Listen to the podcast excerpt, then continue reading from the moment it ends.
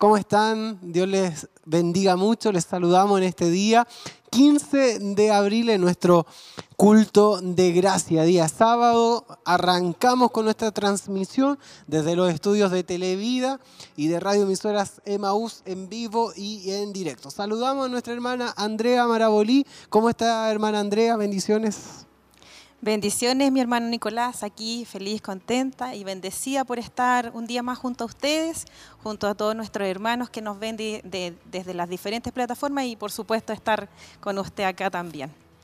Amén. Desde los estudios, por supuesto, llevándole a ustedes, le vamos a llevar todo el acontecer de este culto de gracia y, por supuesto, desde ya empezamos a hacerle la invitación a que se congregue junto a nosotros. Esa es la principal invitación y la motivación que nosotros le podemos hacer desde este lugar a que venga a congregarse, a reunirse junto a nosotros. Estamos acá ubicados en el kilómetro 14, Callejón Bustamante, camino a Pinto en el templo corporativo Siloé. Vamos a estar adorando, bendiciendo el nombre del Señor. Así que la invitación es para que venga, si puede hacerlo. Y si no, hermana Andrea, están todos los medios. Eh, para poder que nuestros hermanos se queden ahí conectados junto a nosotros. Amén, mi hermano Nicolás. Así es, tenemos eh, radioemisoras Emaús en el 92.5 y el 102.9, ahí nos puede estar escuchando. También tenemos en Spotify, Radio Emaús, YouTube Facebook y también en el canal experimental Televida 48.1 TV Digital. Amén, estamos en esta señal experimental, ahí todavía, ya pronto vamos a, a, dar el puntapié inicial de esta señal abierta, donde usted las 24 horas del día los siete días de la semana va a tener esta señal de televida en su, televisión, en su televisor de señal digital. Abierta, así que usted solamente tiene que conectar la antena a su televisor eh, programarla ahí en menú con los canales de señal abierta y va a aparecer el 48.1 como Televida acá en la ciudad de Chillán y también en gran parte de la región de Ñuble. Esa es la proyección que hay hasta este momento, así que esperamos que sea de mucha bendición. Hoy estamos, como bien usted decía, en esta señal experimental, llevándoles el culto, así que si si la está viendo de alguna localidad, de algún sector, sería bueno que vaya ahí al Facebook o al YouTube y nos comente de dónde nos está sintonizando. Amén, mi hermano Nicolás. También eh, recordarle a nuestros hermanos eh, de, aparte de las diferentes plataformas, igual actividades de la semana, mi hermano Nicolás. Tenemos, por ejemplo, el día, eh, partimos con el día martes, lo que es escuela, la escuela bíblica a las 8 de la noche. Tenemos también el día eh, miércoles, nuestro hermano Luis eh, está haciendo programas programa escuela bíblica también.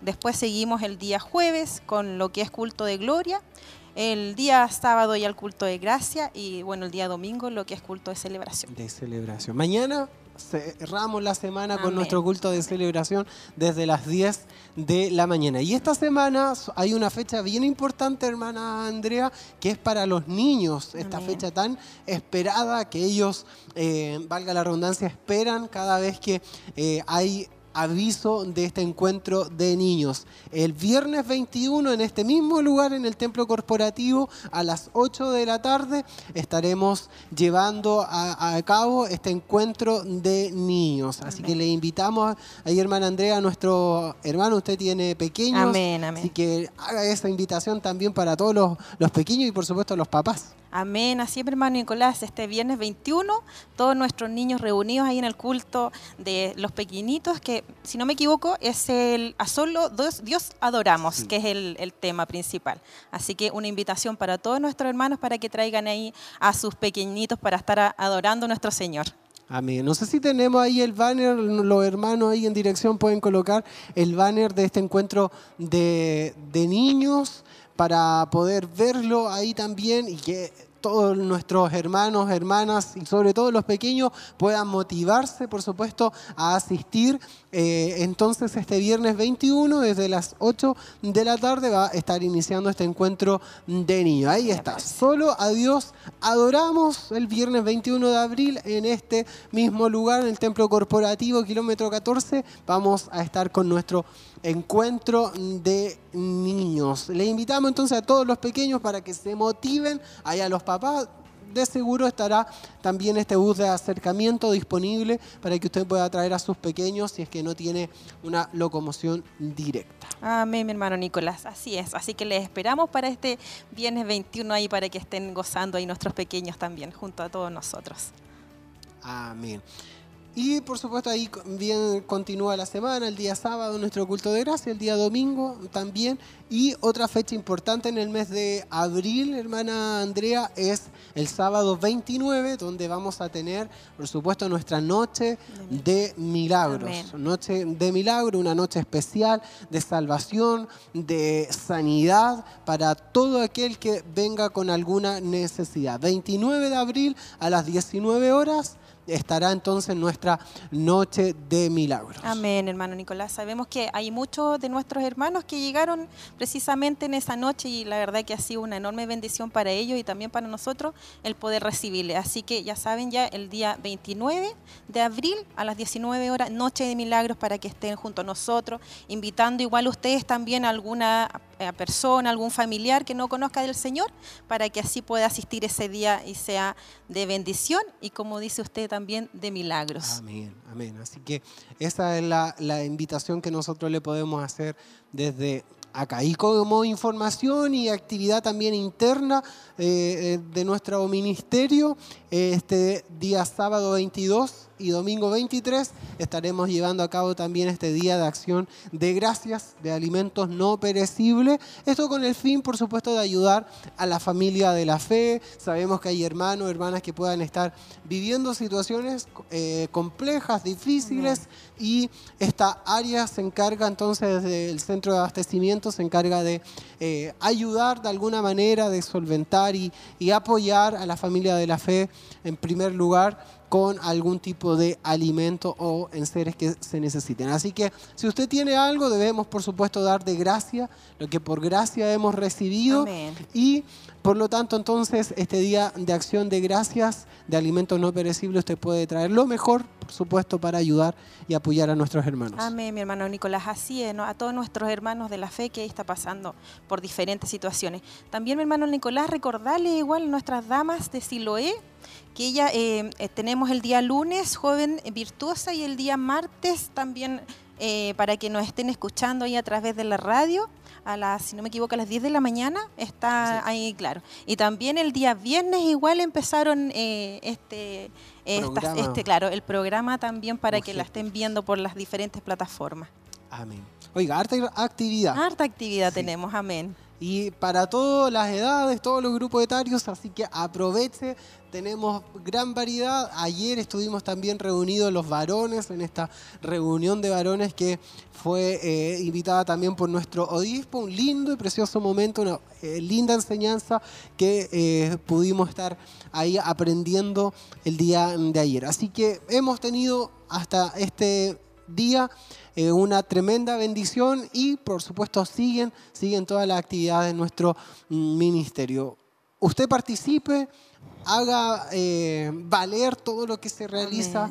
Eh, es necesario que valoremos nosotros todas las actividades que se realizan en nuestro, en nuestro ministerio y, que solamente buscan primero enaltecer el nombre del Señor. Amén, así A darle a Él toda gloria, toda honra y por supuesto todo eso también nos ayuda en nuestra vida espiritual para nutrirla, para poder eh, hacerla crecer y, por supuesto buscar cada día de la presencia del Señor. Así que aproveche. Y hoy, hermana Andrea, estamos entonces en nuestro culto de gracia, por supuesto invitando a todos nuestros hermanos a que puedan llegar a este lugar y si no lo puede hacer, quédese en la sintonía, acompañados de Televida y de radioemisoras Emaús y sea también partícipe de esta forma online también de lo que Dios va a ministrar. Amén, así es mi hermano Nicolás. Invitarle nuevamente a todos nuestros hermanos, los que nos están mirando, bueno, si no puede venir, no puede acercarse a este lugar, esté a través de las diferentes plataformas y siendo partícipe de esta hermosa bendición como pueblo de Dios.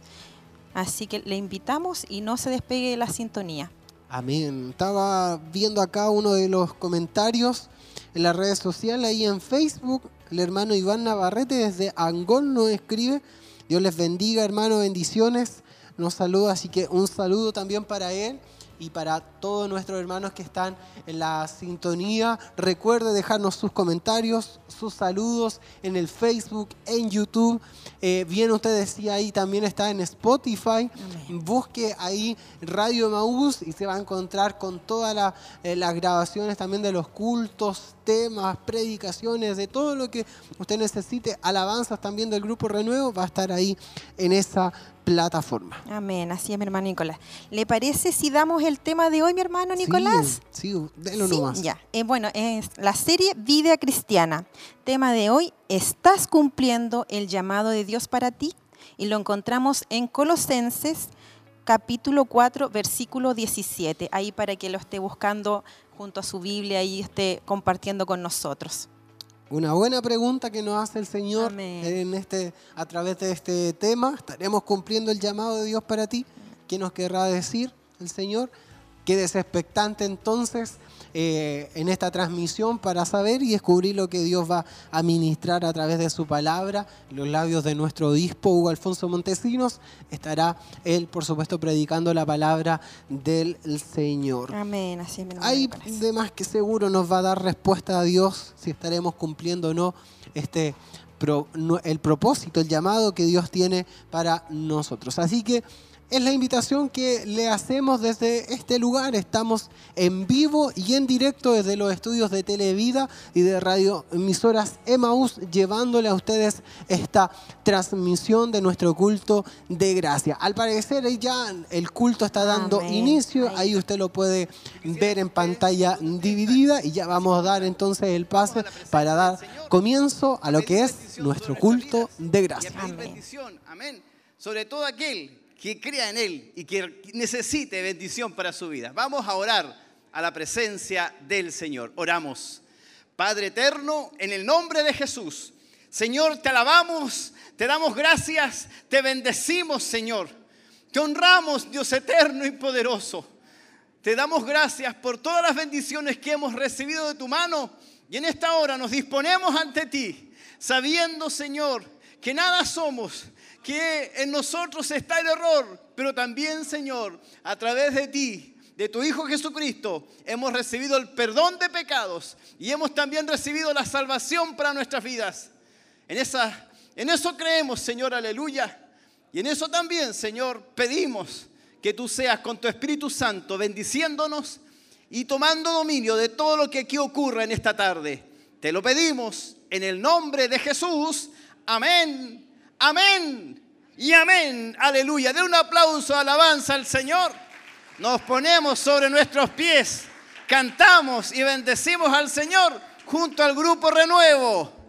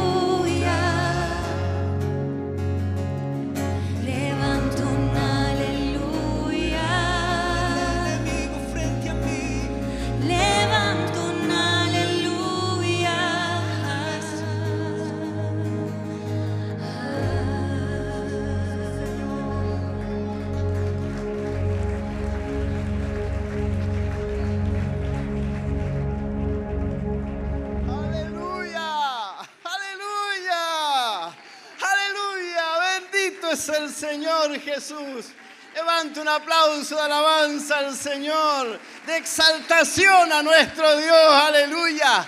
Hoy es un día de gracia. Hoy es un día de gracia. La gracia del Señor está en medio nuestro. Aleluya. Bendito es el Señor. Damos honra, le damos gloria a su nombre. Damos gracias al Señor. Levantamos nuestras manos y le damos la gloria a Dios. Gloria a Dios. Gloria a Dios. Gloria a Dios para siempre. Aleluya. Bendito es el Señor. Si quiere aplaudir, hágalo. Si quiere alabar, hágalo. Dígale, gloria, aleluya. Bendito es tu nombre, Señor, aleluya. Porque hay unos en sus casas que ya están alabando al Señor. Hay unos que están en su casa, aleluya, que se están agarrando de la silla, del sillón donde están. Y están, aleluya, que se levantan a alabar al Señor y a darle gloria a nuestro Dios. Tome su asiento porque vamos a leer la palabra del Señor. Bendito es nuestro Dios. El Salmo 45 dice, rebosa mi corazón palabra buena. Dirijo al rey mi canto. Mi lengua es pluma de escribiente muy ligero eres el más hermoso de los hijos de los hombres. La gracia se derramó en tus labios. Por tanto, Dios te ha bendecido para siempre. Ciñe tu espada sobre el muslo, oh valiente, con tu gloria y con tu majestad en tu gloria, sé prosperado. Cabalga sobre palabra de verdad, de humildad y de justicia. Y tu diestra te enseñará cosas terribles. Alabado sea el Señor. Vamos a orar a la presencia del Señor, sabiendo que Él hará grandes maravillas en medio nuestro y que Él quiere bendecirnos a cada uno de nosotros, aleluya. Nosotros somos los que de alguna manera cerramos nuestro corazón, pero vamos a abrir nuestras manos y nuestro corazón a la presencia del Señor. Vamos a orar, oramos al Señor. Padre, en el nombre de Jesús, te alabamos, te adoramos, te bendecimos, Señor. A ti cantamos las alabanzas.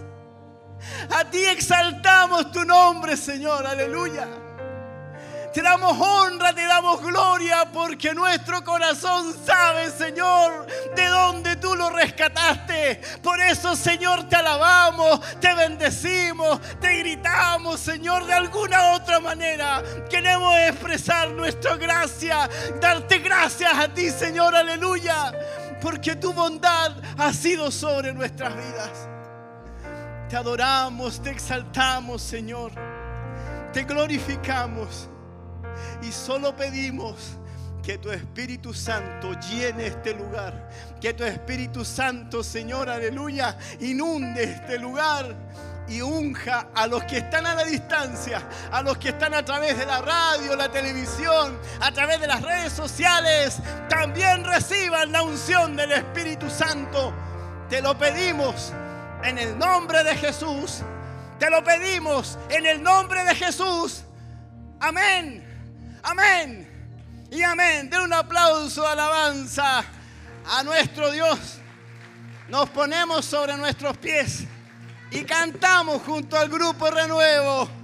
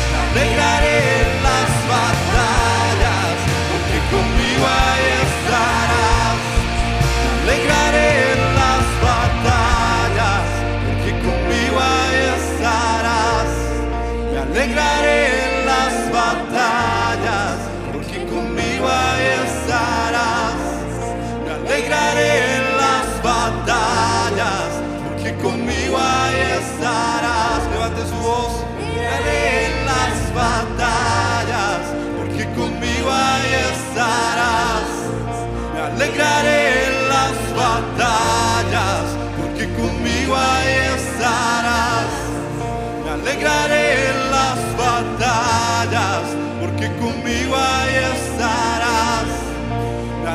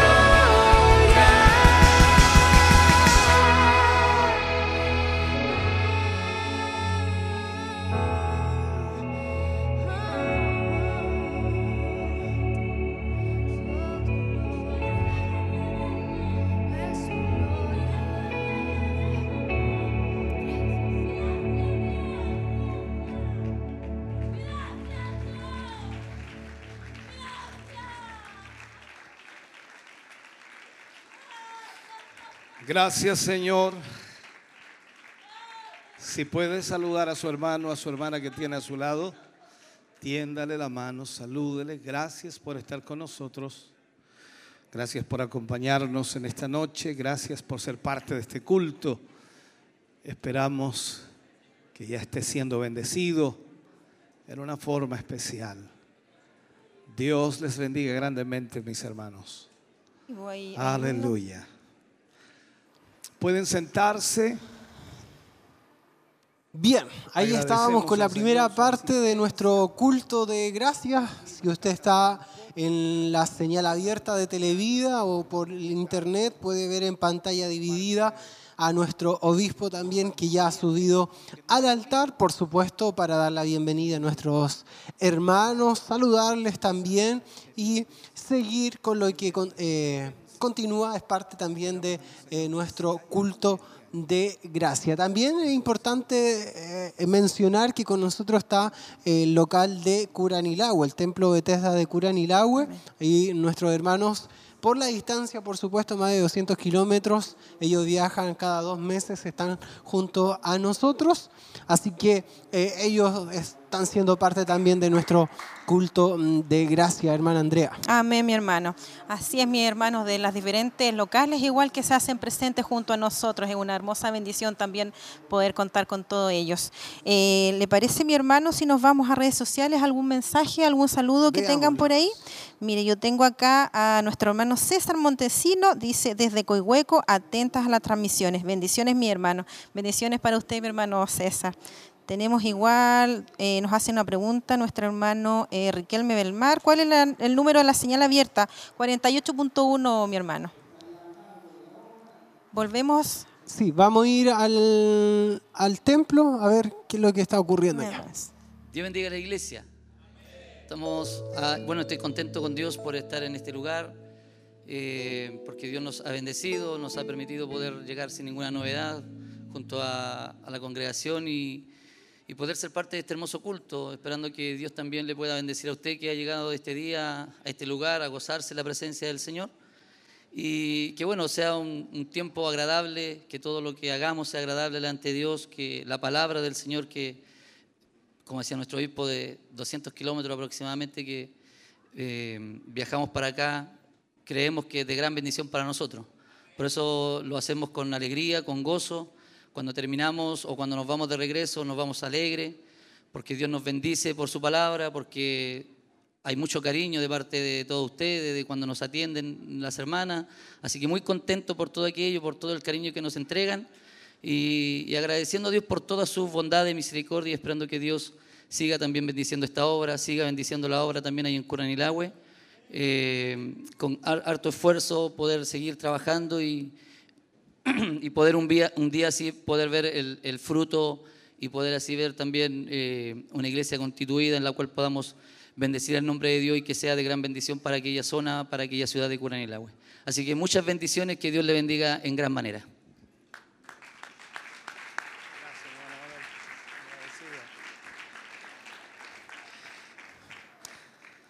Bien, ahí estaban entonces las palabras del encargado del templo Bethesda de allá de Curanilagüe. Un saludo también para la iglesia y en parte también ahí contaba lo que eh, están viviendo ellos allá en, en el local de Curanilagüe. Hermana Andrea, ahí seguimos con los saludos, me Amén. parece, ahí en las redes sociales. Sí, amén. Queda- quedamos en nuestro hermano Riquelme Mar, que nos hacía una pregunta y cuál era el número de la señal abierta. 48.1, mi hermano.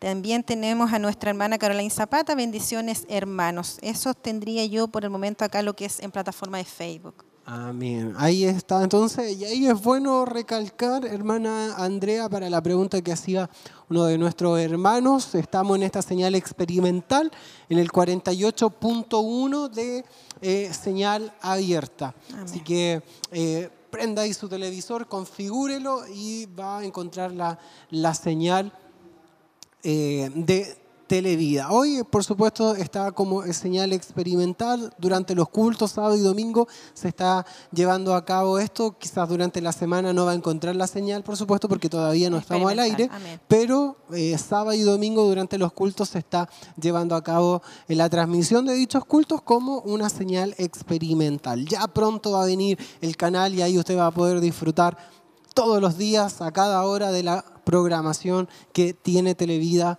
para usted. Así que mientras aprovechemos nuestro culto de gracia de lo que está eh, ocurriendo, ya vamos a ir con las alabanzas que continúan en el templo y por supuesto nosotros les seguimos invitando, les seguimos motivando a que se quede junto a nosotros, que ya viene la palabra del Señor. Vamos entonces, Amén. veamos lo que está ocurriendo ahí en el templo, hermana Andrea, con las alabanzas del grupo Renuevo. Amén, hermano.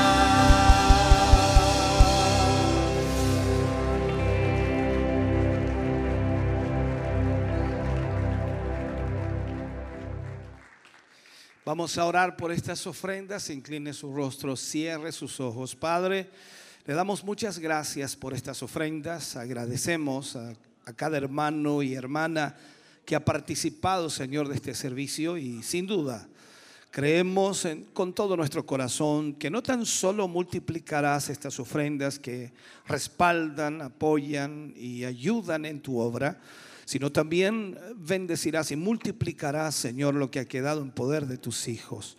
Sabemos, Dios mío, que a través de la bendición que tú pones en sus manos, tu obra, tu iglesia es bendecida. Por lo tanto, pedimos y rogamos, Señor, que sigas bendiciéndoles, derramando, Señor, una bendición abundante sobre sus vidas para que tu obra siga avanzando. En el nombre de Jesús agradecemos estas ofrendas, Señor, y te damos a ti toda honra y toda gloria, pues de ti viene toda bendición. En el nombre de Jesús, amén y amén, Señor. Fuerte ese aplauso de alabanza al Señor. Aleluya. Bendito Jesús. Pueden sentarse quienes están de pie, pueden sentarse un momentito. Ayer tuvimos una reunión con los varones desde 17 años arriba, más de 120 hermanos, por allí estábamos en la cuenta, más de 120 hermanos acá. Tuvimos una hermosa reunión, terminamos cercano a las diez y media, me parece que era un pasadito de las diez y media, pero una buena reunión, eh, no cantamos, y solo oramos un momento y lo demás fue toda una administración, hablamos de muchas cosas importantes. Y gracias a Dios por los hermanos que estuvieron aquí ayer y espero que hayan dormido bien. Yo anhelo que hayan dormido bien. y si no, tiene dos problemas. Así que tuvimos una buena reunión anoche, fuimos muy bendecidos. Y por supuesto Dios ministró nuestros corazones en la manera que Él quería hacerlo. Vamos a preparar nuestro corazón para la palabra de Dios en esta noche y esperamos el Señor nos hable, el Señor nos ministre. Recordarles que estamos en una serie de vida cristiana. Y esta serie de vida cristiana tiene muchos tópicos y tiene muchos enfoques. Y hoy, por supuesto, estaremos hablando de un enfoque muy especial y creo que Dios nos va a poder orientar también en ello. Así que esperamos Dios nos hable, Dios nos ministre a todos en esta noche. Adoramos al Señor junto al grupo Renuevo, se pone de pie y preparamos nuestro corazón para la palabra de Dios hoy.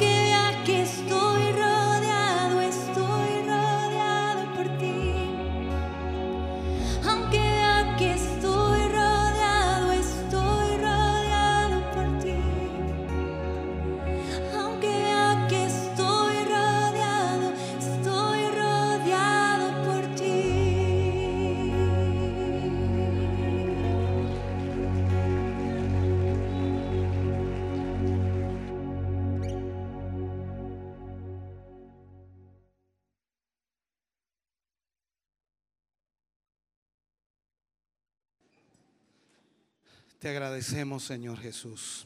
Aleluya. Vamos a ir ya a la palabra del Señor en esta, en esta noche. Y vamos a ir al libro de Colosenses, en el capítulo 4, versículo 17. Colosenses, capítulo 4, versículo 17. Ahí tendremos la palabra del Señor para nuestra vida. Solo este versículo. Y lo usaremos para, para el tema de esta hora. Colosenses capítulo 4, versículo 17. Colosenses 4, 17. ¿Ya lo tiene? Bien. Es cortito. Dice, y decid Arquipo, mira que cumplas el ministerio que recibiste en el Señor. Vuelvo a leerlo. Decid a Arquipo, mira que cumplas el ministerio que recibiste en el Señor. Oremos por un momento. Padre, en el nombre de Jesús. Vamos ante tu presencia, Señor, primeramente agradeciendo infinitamente tu inmenso amor y misericordia.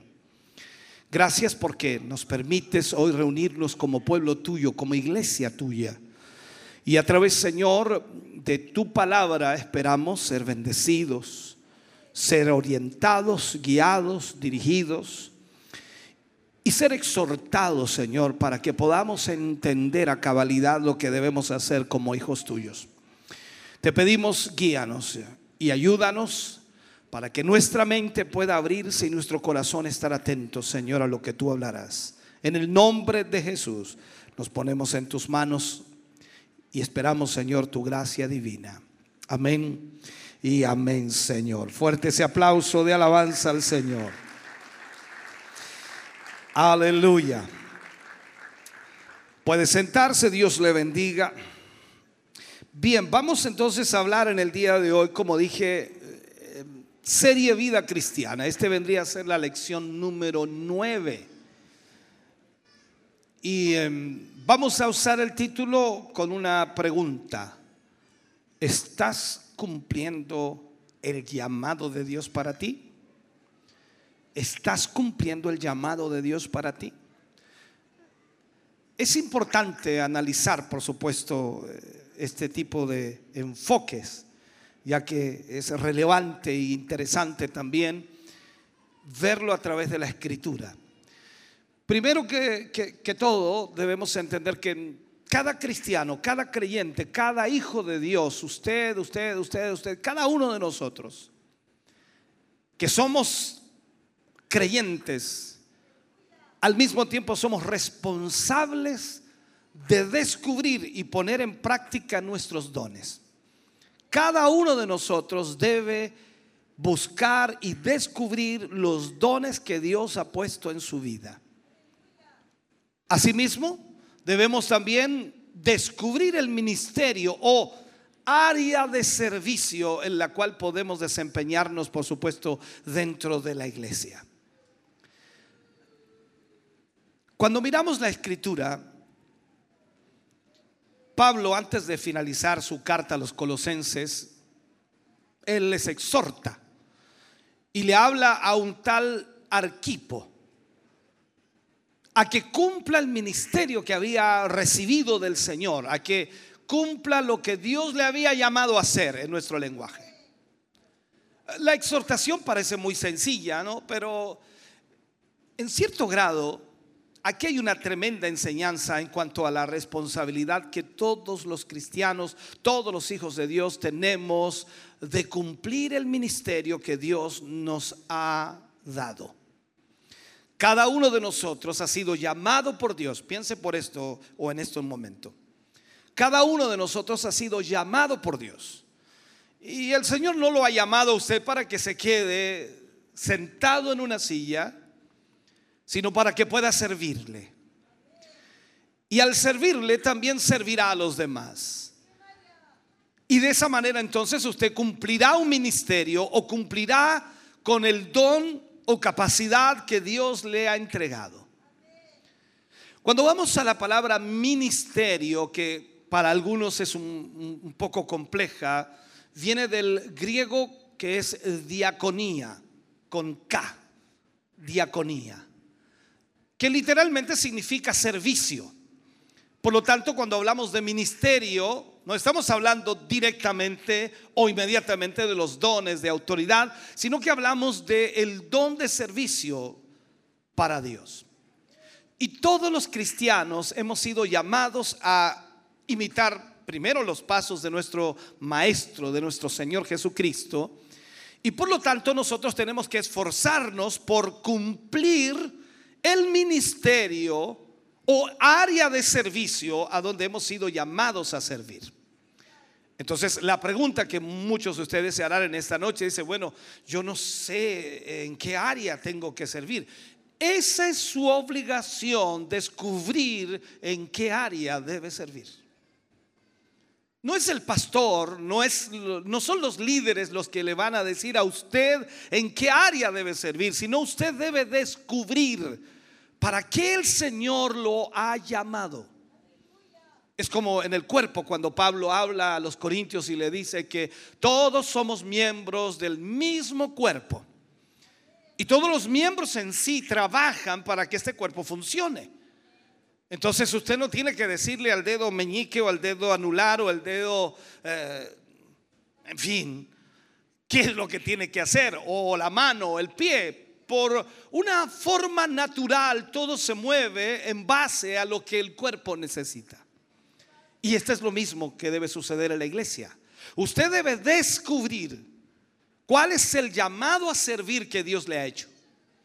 Entonces, ya sea en el área de diaconado, ya sea en el área de maestro, ya sea en la escuela bíblica, ya sea en el grupo de alabanza, ya sea en el, en el área de auxiliares, ya sea en el área de porteros o pasilleros, ya sea en el área incluso pastoral, cual sea el área que Dios le está llamando a servir, usted debe descubrirlo. Y debemos buscar con responsabilidad nuestra verdadera vocación en el ministerio. Y vivir, por supuesto, de acuerdo a, la altura de nuestro llamamiento, así como lo dice Pablo cuando él escribe a los Efesios en el capítulo 4, versículo 1, dice, yo pues preso en el Señor, os ruego, dice, que andéis como es digno de la vocación con que fuisteis llamados. Aquí, hermano querido, aparecen dos palabras interesantes que debemos considerar. La primera es vocación, la cual proviene del griego, que es klesis con K, klesis, y hace referencia a una profesión o a un oficio al cual una persona es llamada.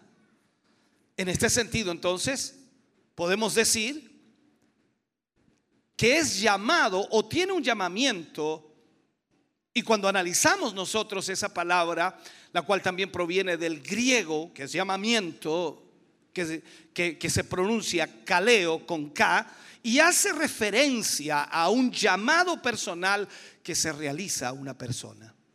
Por lo tanto, el Señor nos ha llamado. Yo no sé si usted fue llamado por el Señor, pero si usted es un hijo de Dios, usted fue llamado. De entre miles, de entre millones de seres humanos, usted fue llamado por el Señor. Y fue llamado para que usted sirviera al Señor. Y ahora usted es el que debe descubrir entonces para qué el Señor lo necesita aquí. ¿Para qué el Señor me llamó aquí? No, el Señor me llamó a mí para observar y ver lo que está mal. No, el Señor lo llamó para servir a los demás.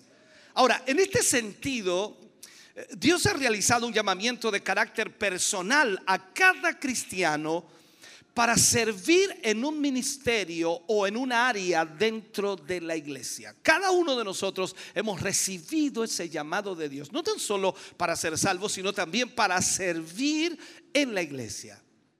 Pero la pregunta es, ¿cómo encontrar verdaderamente esa vocación? ¿Cómo encontrar esa verdadera vocación al ministerio?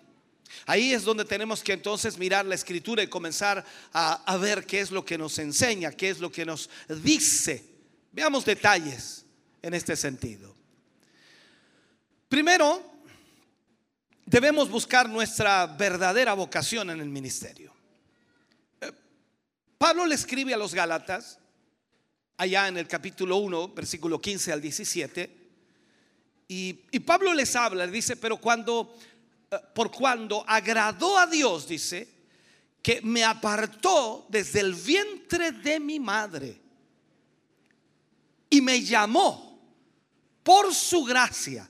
Aquí nos suena un poco extraño a nosotros, porque Pablo dice que él fue llamado, apartado por Dios desde el vientre de su madre. ¿Me sigue, cierto? Eso es lo que está diciendo Pablo. Sin embargo, Pablo fue perseguidor de la iglesia. Estuvo en contra de la iglesia. Entonces, como que nos suena raro, como que se está cachiporreando Pablo, ¿ah? Como que Pablo no, no, no, no, no está entendiendo. Sí, él sabe lo que está hablando. Dios lo llamó, lo apartó desde el vientre de su madre y todo lo que Pablo vivió y experimentó fue necesario que lo viviera para poder entender y lograr comprender a totalidad y a cabalidad lo que Dios quería de él. Entonces, cuando seguimos en eso, él dice, Dios reveló a su Hijo en mí para que yo le predicase entre los gentiles. Y él dice algo importante aquí, no consulté enseguida con carne y sangre, ni subí a Jerusalén a los que eran apóstoles antes que yo, sino que fui a Arabia y volví de nuevo a Damasco. O sea, ¿qué está diciendo Pablo? Yo no fui a preguntarle a los apóstoles cómo era el asunto, sino que yo fui a tener un tiempo de comunión con Dios Arabia en el cual Dios me dijera lo que yo tenía que hacer. Entonces el primer paso para descubrir nuestro ministerio o nuestro llamado o nuestra área de servicio dentro de la iglesia es iniciar la búsqueda de nuestra verdadera vocación. Usted no saca nada con preguntarle al hermano, hermano, ¿para qué seré bueno yo? Capaz que qué tontera le diga al hermano. O capaz que lo ofenda incluso. Dice, no, usted no es bueno para nada. Usted debe buscar en Dios para qué el Señor lo llamó. Porque el que lo llamó fue el Señor. Ni siquiera yo lo he llamado, ni siquiera el hermano lo llamó. Lo llamó el Señor. Y como el Señor lo llamó, usted debe preguntarle a Él. Entonces, ¿qué servicio usted va a entregar dentro de la iglesia? ¿Qué, ¿Cómo va entonces a hacerlo? Como Pablo, todos en sí hemos sido apartados desde el vientre de nuestra madre para servirle. Y no es algo que yo esté agrandando, sino que es lo que Pablo está diciendo. Creo que Pablo fue más malo que muchos de ustedes antes de conocer a Cristo. Así que por lo tanto, si él dice que fue apartado desde el vientre de su madre para servirle, entonces usted también y yo también podemos decir, fuimos apartados desde el vientre de nuestra madre para servirle.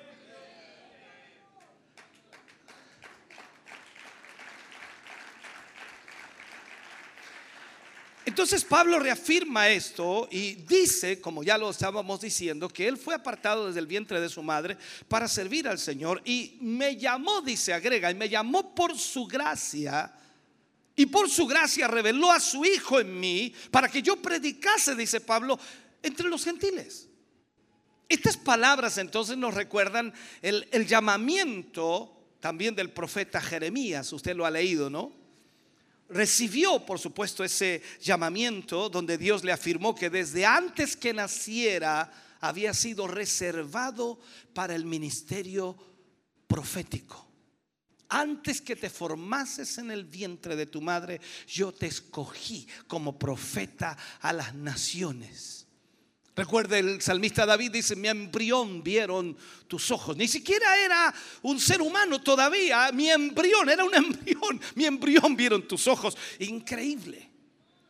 Así que cuando usted va en retrospectiva en su vida, imagínese, antes de que usted naciera, ya Dios tenía planificado que usted estaría en este día sentado aquí en esta iglesia.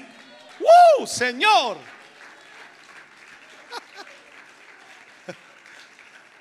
Motivado, aburrido, no, Dios sabía. Y lo escogió. Cuando vemos la Biblia, vamos a Jeremías para que entendamos. Jeremías 1, versículo 1 al 5. Allí habla, dice las palabras de Jeremías, hijo de Hilcías, de los sacerdotes que estuvieron en Anatot, en tierra de Benjamín. Eh, Palabra de Jehová, dice, que le vino en los días de Josías, hijos de Amón, rey de Judá, en el año décimo tercero de su reinado. Y así habla esto. ¿Qué dice? Le vino también, o antes que te formases, vamos al versículo siguiente, y vino, vamos, versículo 3. 3, gracias. Le vino también en días de Joacim, hijo de Josías, rey de Judá, hasta el fin del año, un décimo de Sedequías, hijo de Josías, rey de Judá, hasta la cautividad de Jerusalén en el mes quinto. Y el 4 dice, vino pues palabra de Jehová a mí diciendo, ¿qué dijo? Antes que te formase en el vientre te conocí y antes que nacieses te santifiqué, te di por profeta a las naciones. ¿Cómo está eso? Ahora aplíquelo a su vida. Eh, Usted, usted, aplíquelo a su vida. Usted que dice que yo no sirvo para nada, que yo no sé por qué estoy aquí, no sé para qué estoy aquí, yo no sé por qué vengo. Parezco bicho raro aquí. Usted, usted, aplique esto. Antes que te formases en el vientre de tu madre, yo te escogí. Esto nos enseña que todos hemos sido creados con un propósito determinado. Ese propósito fue elegido por Dios desde antes que naciéramos en esta tierra. Pero la pregunta es, ¿cómo descubrir el verdadero propósito o la verdadera vocación del ministerio? ¿Cuál es el primer paso que tenemos que hacer o realizar para descubrirlo? Como dije, el primer paso consiste en iniciar nuestra búsqueda en Dios. En Dios. Muchos hermanos a mí me han preguntado a lo largo de estos 30 años y, y me han preguntado con mucha honestidad, con mucha sinceridad y me han dicho, pastor, eh, ¿qué piensa usted? ¿Qué cree? Eh, ¿Cree usted que yo tengo un llamado? Y claro, yo a muchos le he dicho, claro que creo que tienes un llamado. Y él sale pegando pensando que yo estaba hablando de un pastorado o algo así. Entonces ahora cuando me pregunta, ¿usted cree que tengo un llamado? Yo me quedo callado porque si no ya sale otro más. Porque el llamado de Dios es a servir al Señor. Pero eso no significa que a todos el Señor nos ha llamado a ser pastores o maestros o profetas o evangelistas. Nos ha llamado a servir y en diferentes áreas de la obra de Dios vamos a servir al Señor. Dios capacita, Dios da talentos, Dios da dones a los hombres para servir a los hombres y eso es una realidad. Entonces, si nos damos cuenta, antes de consultar con cualquier hombre en esta tierra, lo primero que Pablo hizo para descubrir el ministerio al cual Dios le estaba llamando fue subir a Arabia para estar a solas con el Señor. ¿Y qué cosa hacer allí? Buscar, por supuesto, la dirección divina, la respuesta de parte de Dios. Hoy día no, el WhatsApp, usted pregunta, hermano, ¿usted cree que tengo un llamado? Sí, mi hermano. Y usted, hermana, ¿usted cree? Y- consúltale a él. Ahora, el apartarnos para Dios en oración, en ayuno, en búsqueda, en consagración, en lectura de la palabra de Dios, la meditación, por supuesto, eh, eh, es el primer paso que tenemos que hacer porque es en la soledad donde Dios habla a nuestras vidas, en la soledad, no en el tumulto de la gente. Y en las soledades donde Dios confirma su voluntad. Anoche les contaba a los hermanos cómo Dios me llamó a abrir la obra, no en esta ciudad, sino en Coihueco cuando iniciamos. Estuve cinco días en ayuno y no quería hablar con nadie. Yo solo quería hablar con Dios. Cinco días encerrado allí en una pieza sin comer, sin beber, absolutamente nada. Y en el último día, imagínate, en el último día, en el quinto día ya de madrugada, recién viene la respuesta de Dios. Y me dice lo que tengo que hacer. Y yo aún así dudaba. Aún así no creía con totalidad lo que estaban viendo mis ojos o lo que yo podía entender. ¿Y qué hace Dios? Trae un hermano, cinco de la madrugada, para confirmarme todo lo que Él me había mostrado, me había hablado, me había ministrado. Y Él vio exactamente lo mismo. Y lo confirmó. Cuando tú te apartas para Dios, yo no estoy hablando de una oración de media hora, una hora, estuve orando al Señor y Dios ya me confirmó. Y sales después de 15 minutos de oración. No, tienes que estar apartado con Dios para que Dios te pueda hablar. Yo no digo que son cinco días lo que debe estar. Puede que Dios te hable antes o mucho después. Dios trabaja con cada uno en forma diferente. Ahora, muchos grandes ministerios que vemos en la Biblia iniciaron después de un periodo de soledad, de búsqueda en el Señor. Y eso es lo que nosotros también debemos aprender a hacer. Si vamos a un ejemplo claro, Moisés, ni hablar, ¿no? Moisés pasó 40 años en el desierto. Antes, por supuesto, de recibir el llamamiento de Dios a su ministerio, que era rescatar, libertar al pueblo de Israel de Egipto. Cuando usted y yo leemos el libro de Hechos, capítulo 7, versículo 30 al 34, po- veamos eso, dice, pasado 40 años, un ángel se le apareció en el desierto eh, del monte Sinaí, en la llama de fuego de una zarza. Entonces, Moisés mirando, se maravilló de la visión y acercándose para observar, vino a él la voz del Señor. Yo soy el Dios de tus padres, el Dios de Abraham, el Dios de Isaac, el Dios de Jacob. Y Moisés, temblando, dice, no se atrevió a mirar. Y le dijo el Señor, quita el calzado de tus pies porque el lugar en que estás es tierra santa. Ciertamente he visto la aflicción de mi pueblo que está en Egipto y he oído su gemido y he descendido para librarlos. Ahora, ahora pues le dice, ven, te enviaré a Egipto. Eso fue lo que vio y lo que oyó Moisés. Cuando miramos entonces esto y vemos cómo Dios trabajó en Moisés durante 40 años para prepararlo para ese momento. Vemos otro, otro ejemplo, Elías eh, vivió en cuevas, en desiertos, completamente solitario, oyendo la voz de Dios, constantemente. Cuando usted va a Primera de Reyes capítulo 17, solamente como una referencia, capítulo 17, versículo 2 al 4, dice, entonces la palabra del Señor vino a Elías y le dio este mensaje. Sal de aquí, apártate de aquí y vuélvete al oriente y escóndete en el arroyo de Kerit que está frente al Jordán. Beberás del arroyo y aquí mando a cuervos que te den allí de comer. Mira cómo lo hizo Dios. Es extraordinario, hermano querido. ¿Ha venido algún cuervo a darte de comer? Todavía no. ¿Has ido al arroyo? Tampoco.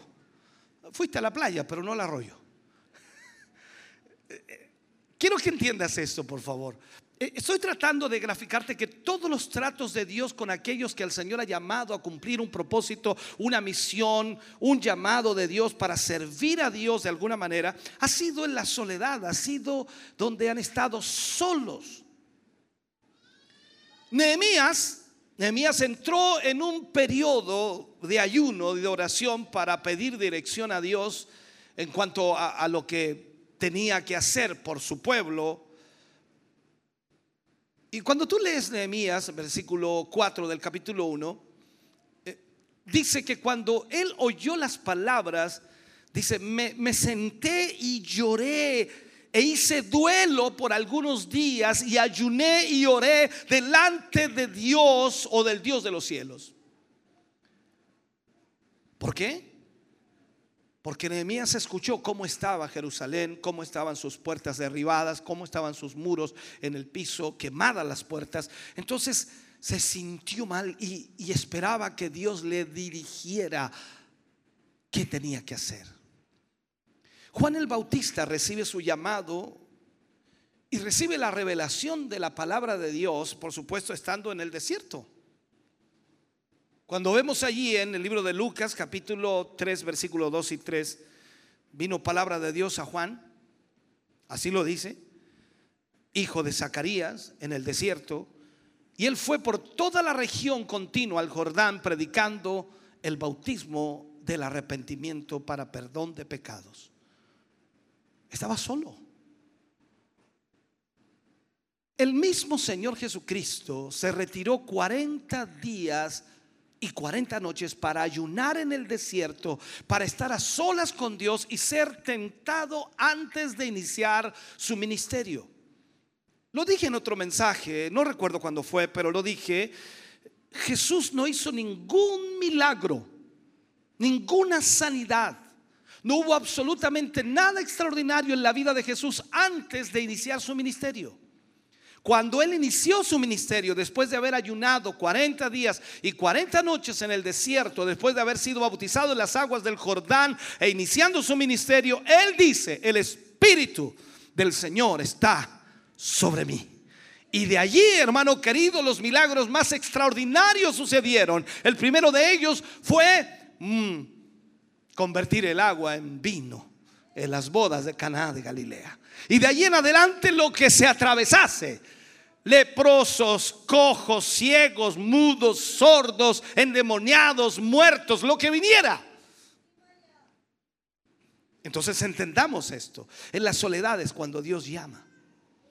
Jesús fue llevado por el Espíritu al desierto. ¿Para qué? Para ayunar por 40 días y 40 noches. O sea, si vemos en general, si queremos descubrir realmente nuestra verdadera vocación, debemos apartarnos para Dios. Apartarnos un tiempo para orar, para buscar del Señor, buscarlo en oración, en ayuno, consultar a través de la palabra de Dios constantemente, hasta recibir, por supuesto, la dirección que necesitamos.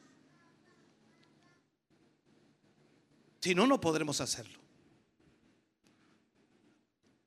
Nosotros debemos reconocer nuestros dones y habilidades que Dios ha colocado, depositado en nuestra vida. Usted tiene dones. Y aunque usted diga, no, pastor, yo no tengo nada, tiene dones. Lo que pasa es que no lo ha descubierto. Y usted necesita entonces reconocer esos dones y habilidades.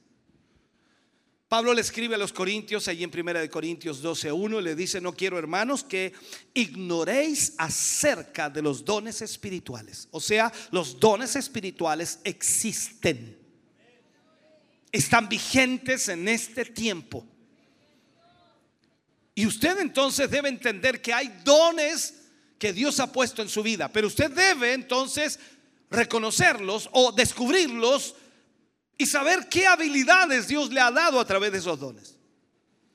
El segundo paso entonces para descubrir nuestra verdadera vocación al ministerio, al servicio de Dios, es descubrir nuestros dones y habilidades con el fin de identificar en qué área de la iglesia se ajusta ese don que usted tiene. ¿En qué área? De la iglesia se ajusta ese don. Porque recuerde que también la escritura dice que los dones son para qué? Para edificar a la iglesia. Los dones no son para criticar a la iglesia, son para edificar a la iglesia, para darle solidez, para darle firmeza, para proyectarla, para enfocarla, para guiarla, para dirigirla. Lógicamente, dentro de eso también será exhortada por los dones de Dios para que la iglesia pueda mejorar en todo lo que está haciendo para Dios. Y en ese sentido, entonces, cada uno de nosotros, al saber cuál es el don que tenemos, vamos a saber dónde ubicarnos en la obra de Dios. Pablo le decía a los corintios que no quería que ninguno de ellos desconociera la existencia de los dones del Espíritu Santo, para que cada uno pudiera identificarlo y buscar, por supuesto, el área de servicio dentro de la iglesia. En mis primeros años como pastor, yo recuerdo llamaba a los hermanos y hermano, necesito que me ayude usted en esta área. Y el hermano no le pegaba a esa área, no sabía nada. Y claro, no avanzábamos nada porque yo ponía, es como decir, voy a usar un- una, una- una temática de, de construcción, ponía a un albañil a trabajar de carpintero, nada. Es como ponía un ceramista a trabajar de eléctrico. No sé si me siguen eso, me logra entender. Porque no sabía yo el don que tenía, pero como era de la obra de Dios el hermano, entonces yo lo ponía a trabajar, porque todos tenemos que trabajar. Pero el hermano no tenía esa capacidad. Ahora no. Ahora yo lo llamo y le pregunto a mi hermano, ¿qué le gustaría hacer? ¿Qué área le gustaría cubrir? ¿En qué área le gustaría trabajar? Y el hermano me queda mirando, me está preguntando, ¿en serio, pastor? Sí, usted decide en qué área le gustaría trabajar. ¿Qué don siente que usted tiene? ¿En serio, pastor? Sí. Porque se supone que el hermano sabe qué capacidad tiene. Esta es una realidad. Entonces, cuando nosotros vemos en la palabra de Dios, Pablo, por ejemplo, le habla a los Corintios capítulo 13, versículo 29 y 31, o al 31, él dice allí, ¿son todos apóstoles? Es imposible. ¿Son todos profetas? ¿Son todos maestros? ¿Hacen todos milagros? ¿Tienen todos dones para sanar a los enfermos? ¿Hablan todos lenguas? ¿Acaso interpretan todos? Procurad pues los dones mejores. Esto es lo que necesitamos entender. Cada uno de nosotros necesita entonces comprender esta realidad, que Dios le ha entregado a usted dones para servir en la obra de Dios y es usted el que debe descubrirlo. Hay gente que a veces se queja, me dice, a mí no me dan oportunidad en esta iglesia. Bueno, entonces identifique su don y luego que identifique su don también muestre con evidencia, con testimonio, con sujeción, con sometimiento lo que usted va a hacer en la obra. Usted sabe la fuerza, la fuerza que tiene un caballo, la fuerza que tiene un buey, un toro. Tienen una fuerza increíble. Pero si no son domesticados, ay, caramba. Entonces un caballo chúcaro es complicado, tenemos que domesticarlo. Y también ese proceso de discipulado debe estar allí. ¿Para qué? Para que cada don que tenga cada hermano pueda ser enfocado correctamente y pueda ser para edificación de la iglesia. O sea, que ayude a la edificación de la congregación. Como creyentes tenemos que anhelar los mejores dones con el fin de ejercerlos para la edificación del cuerpo de Cristo. E- Eso es lo que se acerca, por supuesto, a lo que la palabra dice. Cada uno de nosotros tenemos que descubrir el área o ministerio donde eh, seamos de utilidad para la obra del Señor. Otra de las cosas que debemos aprender en esto también es que debemos saber esperar el tiempo de Dios para nuestro llamamiento. El tiempo de Dios. Eh, Usted no puede pensar que si aceptó a Cristo hoy o ayer, ya usted puede hacer lo que quiera dentro de la obra. No es así. Hay que esperar el tiempo de Dios. Tiene un proceso. Esto es lo mismo que vemos a Jesús con sus discípulos. No los envió a predicar inmediatamente. Primero les mostró, les enseñó y recuerde las palabras de Jesús. Os haré pescadores de hombres. O sea, tenía que enseñarles primero cómo era el asunto y luego cuando ya les enseñó, Jesús los envió para que fueran probando, para que fueran aprendiendo, para que fueran experimentando. Esto es lo mismo en todo orden de cosas. Usted no puede dejar a su hija a cargo del almuerzo si nunca le ha enseñado a cocinar. Si no, ya, ya quedamos sin almuerzo. en todo orden de cosas es lo mismo. Usted no puede dejar a una persona neófita en el sentido de cualquier área de trabajo a cargo de una responsabilidad mayor, ya sea una máquina o maquinaria o alguna situación en la cual se requiere que la persona tenga ciertas capacidades. ¿Por qué? Porque si no, él no va a saber qué hacer. Tiene que ser entrenado para que pueda entonces hacer lo correcto. Esto es lo mismo en la obra de Dios y con mayor razón. Cuando vamos al libro de Hebreos capítulo 13, versículo 1 al 3, dice la escritura de esta manera. Había entonces en la iglesia que estaba en Antioquía profetas y maestros. Bernabé, Simón el que se llamaba Niger, Lucio de Sirene, Manaén el que se había criado junto a Herodes el, el tetrarca y Saulo. Ministrando estos al Señor y ayunando, dijo el Espíritu Santo, apartadme a Bernabé y a Saulo para la obra a que los he llamado. Entonces, habiendo ayunado y orado, les impusieron las manos y los despidieron. Lo que vemos aquí entonces es que hay que saber esperar, saber esperar el tiempo de Dios. Para no apresurarse en los planes que Dios tiene, para no adelantarnos en los planes que Dios tiene. Pablo supo esperar el tiempo de su llamamiento. O sea, no se adelantó para ir a los gentiles, aunque sabía que ya Dios lo había escogido para eso, sino que buscó la dirección divina, la dirección de Dios y esperó el tiempo necesario hasta que el mismo Espíritu Santo lo, lo llamó definitivamente.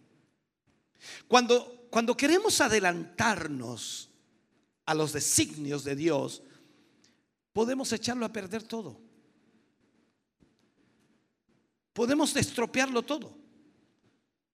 Vuelvo a Moisés para darle y graficarle esto. A Moisés le sucedió eso. Moisés cuando quiso ayudar a su pueblo, a los israelitas, con sus propias fuerzas, bajo su propia eh, intelecto, por decirlo así, lo hizo antes de tiempo. No era el momento, no era el tiempo de Dios. Lo vemos ahí en el libro de Hechos, capítulo 7, versículo 30 y, o 23 al 29. Ahí vemos esa realidad. Dice, cuando hubo cumplido la edad de 40 años, le vino al corazón, mire, le vino al corazón visitar a sus hermanos, los hijos de Israel. Recuerde que Moisés fue criado en el palacio de Faraón. Pero le vino en el corazón visitar a su- al pueblo de Israel. Y, y al ver a uno que era maltratado, lo defendió hiriendo al egipcio y vengó al oprimido. Pero él pensaba que sus hermanos comprenderían que Dios les daría libertad por la mano suya. Mas ellos no lo habían entendido así.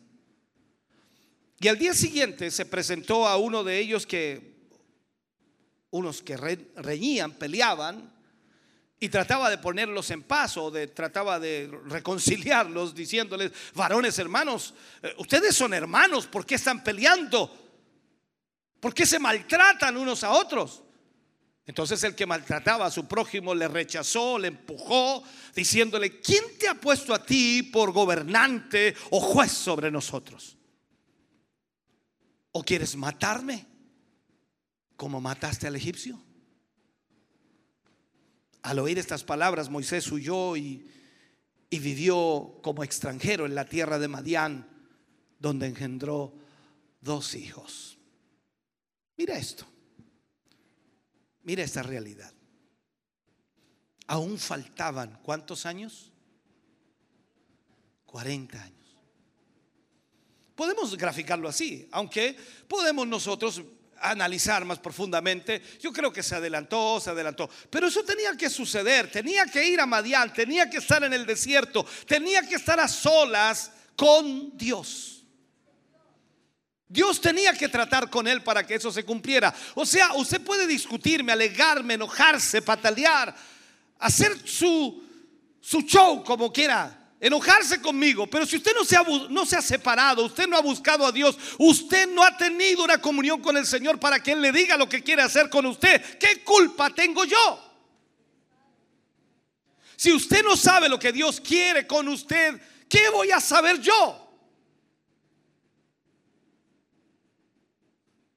Porque parece que algunos desean que el pastor sea el que sepa. Pastor no le ha revelado a usted el Señor lo que Él quiere conmigo. Y uno los mira y dice, no, hoy que anda mal, pastor, ¿ah? que anda mal. Le falta, le falta de Dios a usted. ¿ah? A usted es quien tiene que revelarle el Señor cuando usted busque del Señor. Entonces, faltaban 40 años. Y durante ese tiempo que Moisés estuvo en el desierto, ¿qué es lo que hizo Dios? Moldeó su carácter. No piense usted que tan solo usted va a descubrir lo que el Señor quiere de usted. También moldeará su carácter. Entonces, si usted lo toca y es polvorita, tiene que moldear su carácter. Va a tener que enseñarle a bajar el moño. No, no está mal dicho eso. Enseñarle a ser más humilde. Hoy mire que estoy sofisticado. Porque Dios tiene que moldear su carácter, porque no le va a servir en el ministerio si usted no tiene un carácter dócil a la presencia de Dios o es sensible a lo de Dios. Entonces, Dios trabajó en el carácter de Moisés por 40 años. Tiene que haber sido bien duro Moisés. ¿ah? Porque si se demoró 40 años, usted lleva... ¿Cuánto lleva usted? 6, 5, 4, 10, 12, 15, 20. Alguien dice, me faltan 20 más. No, no es igual con todos. Dios trabaja dependiendo lo que quiera hacer con usted. Ahora, para lo que estaba preparando Moisés era para libertar al pueblo de Israel. Iba a salir con 600 mil personas de Egipto y tenía que guiar a 600 mil personas. Así que imagínate, no era una cosa fácil. Si ya con 300, con 400 tenemos medios problemas, imagínate 600 mil. Entonces Dios tiene que moldear ese carácter. Veamos esto. Éxodo capítulo 3, versículo 1 al 4. Dice así, apacentando Moisés las ovejas de Yetro, su suegro, sacerdote de Madián, dice, llevó las ovejas a través del desierto y llegó hasta Oreb, monte de Dios. Y se le apareció el ángel de Jehová en una llama de fuego en medio de una zarza. Y él miró y ve que la zarza ardía en fuego y la zarza no se consumía. Es lo lógico, vemos que algo se quema y se consume.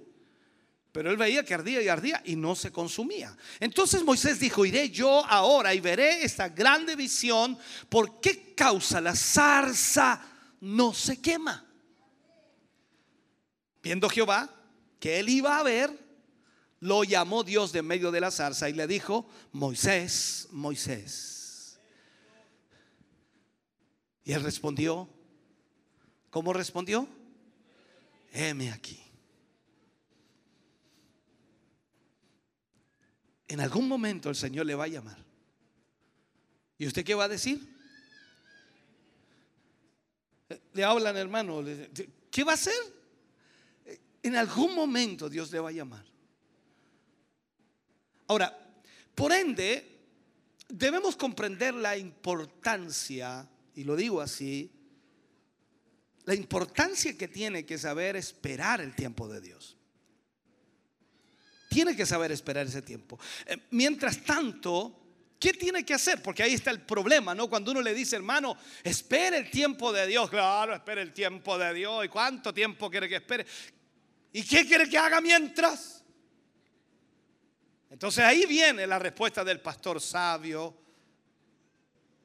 Uno le dice con tanta paciencia, hermano, mientras tanto, invierta el- tiempo en estudiar de la palabra, aprenda más de la palabra de Dios, invierta tiempo en buscar de la presencia de Dios en oración, descubriendo, descubriendo, y lo digo así, sus dones, sus habilidades, e involucrándose en algún área de servicio dentro de la iglesia. Y eso le va a conducir a descubrir, por supuesto, la verdadera vocación que usted tiene. Y con el tiempo Dios la ratificará. Pero algunos se quedan así. ¿Qué estáis esperando? El llamado de Dios.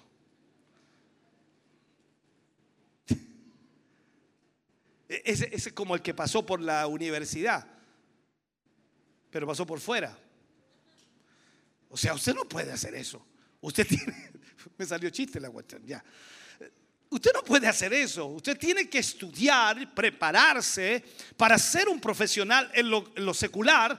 Y usted piensa que aquí adentro de la iglesia usted tiene que ser mocho, ¿cómo se dice? Sin sabiduría, sin capacidades. No, usted debe entender que el reino de Dios es mayor que lo que pueda enseñar la universidad. Es mucho mayor la responsabilidad de lo que pueda tener allá afuera. Es mucho mayor que eso. Estamos hablando del reino de Dios.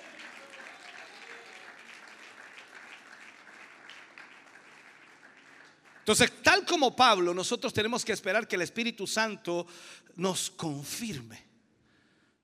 Porque cuando nos confirme, entonces vamos a entender lo que debemos hacer y vamos a prepararnos o seguir preparándonos para lo que el Señor quiere hacer. Pero aquí también se presentan obstáculos. Claro que hay obstáculos en nuestro ministerio o para cumplir nuestro ministerio. Veamos el, libro de Jeremías, capítulo 20, versículo 7 al 9. Estos son ejemplos que debemos eh, grabarlos en nuestra mente. Dice, me sedujiste, oh Jehová, y fui seducido. Más fuerte fuiste que yo, y me venciste. Cada día he sido encarnecido, dice Jeremías. Cada cual se burla de mí. ¿Ha sentido burlas usted? ¿Se han reído de usted alguna vez? Ay, él, pues el evangélico. Ay, el cristiano. Ay, ahí viene el Hijo de Dios. Ahí viene la santa. ¿No se han burlado alguna vez de usted? Y Jeremías dice, porque cuántas veces hablo, doy voces, grito, violencia y destrucción, porque la palabra, dice, la palabra de Jehová me ha sido para afrenta y escarnio cada día. O sea, mientras más predica, más oposición encuentra. Y dije, no me acordaré más de él, ni hablaré más en su nombre. No obstante, dice, mira lo que dice Jeremías, no obstante, había en mi corazón como un fuego ardiente metido en mis huesos. Traté de sufrirlo, pero no pude. Ahora veamos esto, en la vida, hermano querido, existen obstáculos que nos impiden servir al Señor de manera efectiva. Cuando todo va bien, ¡ay, qué lindo servir al Señor! ¿Se ha dado cuenta cuando todo va bien? Todo va bien, pero cuando digo todo va bien, todo va bien. Lo económico, la familia, la casa, los hijos, el trabajo, el colegio, la universidad, todo bien, la salud, todo bien. ¡Ay, qué lindo servir al Señor! Vamos a ir al culto. Vamos al culto. Y llegamos al culto y alabamos al Señor. Qué lindo es alabar al Señor así cuando todo está bien. Ah, pero existen problemas. Y a veces no se puede servir a Dios efectivamente por esos problemas. Muchos de estos problemas o dificultades son la causa de la caída que, que muchos, muchos, muchos tienen. Muchos que militan en un ministerio, en la iglesia, muchos que sirven a Dios en algún área de la obra de Dios, tienen problemas y cuando tienen problemas No pueden servir efectivamente al Señor. ¿Y cuál es el primer punto? O lo primero que se oye, o lo primero que se dice, solamente como una referencia. Quiero un receso. Es que tengo problemas. Tengo dificultades. Quiero un receso. Es como que es parte de un equipo. Usted le dice, déjeme siempre de suplente. Estoy lesionado.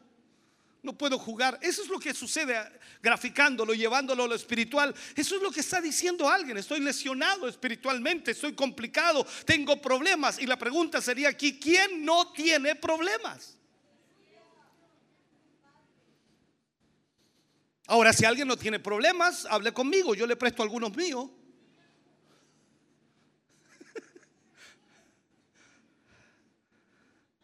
Aquí vemos la queja del profeta Jeremías. Era el profeta Jeremías.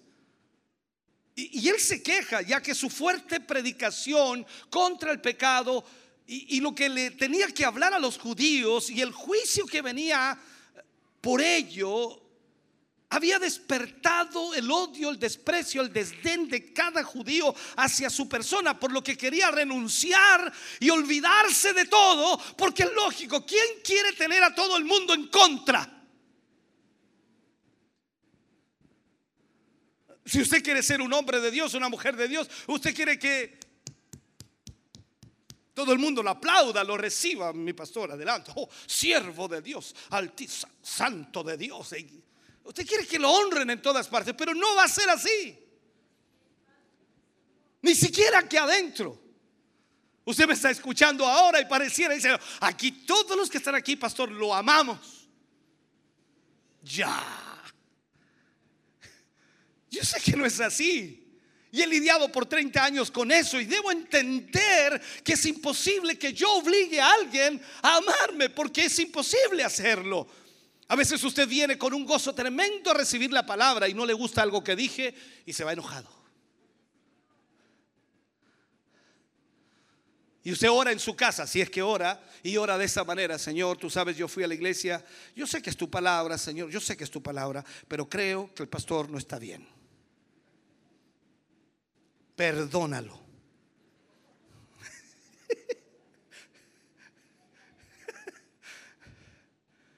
Y claro, Jeremías estaba sintiendo la oposición del pueblo judío ante lo que él ministraba de parte de Dios. Y es lógico que Jeremías decía, no, yo ya no quiero predicar más, porque cada vez que voy la gente se burla, se ríe de mí, se mofa, no. Sin embargo, su amor por Dios y, la fuerte necesidad de seguir cumpliendo en la tarea divina que Dios le había encomendado, de seguir adelante, él dice, había un fuego dentro de mí que no pudo soportar. El seguir adelante, el, el- el servir al Señor, pese a los problemas, pese a los enfrentamientos o sufrimientos, requiere una fuerte convicción del llamado en todo nuestro ser. Requiere una fuerte convicción. Esto no es un asunto de que me asusté, me voy. No, yo no sigo. No, me están odiando, no me saludan, me miran mal. No, no, no sigo. A todos les he contado las experiencias que he vivido en muchos lugares. Recuerdo una vez, ya contélo cuando me pegaron, ya, pero en otra oportunidad cuando casi me pegan. Así un tremendo pailón, así grande. Estaba en el mercado predicando y el hombre se me acerca, me dice, ¿te callas o te callo? Me lo dijo de otra manera, lógicamente yo arreglo la palabra porque si no, ¿te callas o te callo? Me dijo. Yo lo miré para arriba. así. Y, Señor, y, de repente me sale una frase, le digo yo, si me vas a pegar, le dije yo, procura que no me pare. Y yo mirándolo para arriba, tremendo pailón. Ay, Dios mío, y así, así. Y el hombre me mira así, me dice, otro día nos vamos a arreglar, dijo. Y se fue. Ahora con eso diría usted, no, no, no, y más meterme al mercado, ¿cómo se le ocurre? Capaz que la próxima me peguen. No, yo al otro día estaba ahí mismo. Ahí estaba predicando de nuevo, me miraba del, del puesto de él, me miraba y me decía eso. Cuando hablamos de esto, hermano, servir al Señor, debemos seguir adelante, pase lo que pase, suceda lo que suceda, los problemas, las enfermedades, los conflictos, los dramas vendrán sí o sí, pero el Señor nos ha llamado.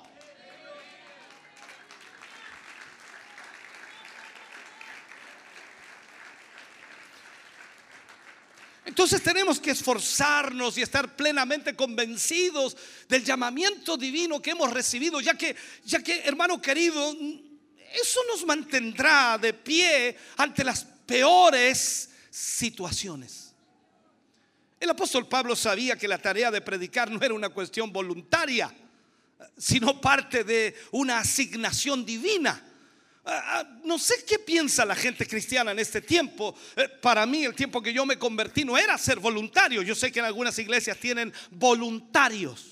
¿Ha escuchado usted esa frase? Voluntarios. Significa que los hermanos van cuando pueden. Eso significa voluntario, porque usted es voluntario. No está obligado, es voluntario. Esa es la interpretación correcta. Pero en la obra de Dios no es ser voluntario de la obra de Dios. No, estamos, hermano querido, con una asignación divina. Imagínate, el rey del universo te llamó a ti, pues hermano, a ti. Y te entregó dones, capacidades, talentos para que le sirvas a Él y cumplas el ministerio que el Señor te ha dado. Y tú juegas de voluntario. Es que no pude. ¿Y por qué no? Es que no pude.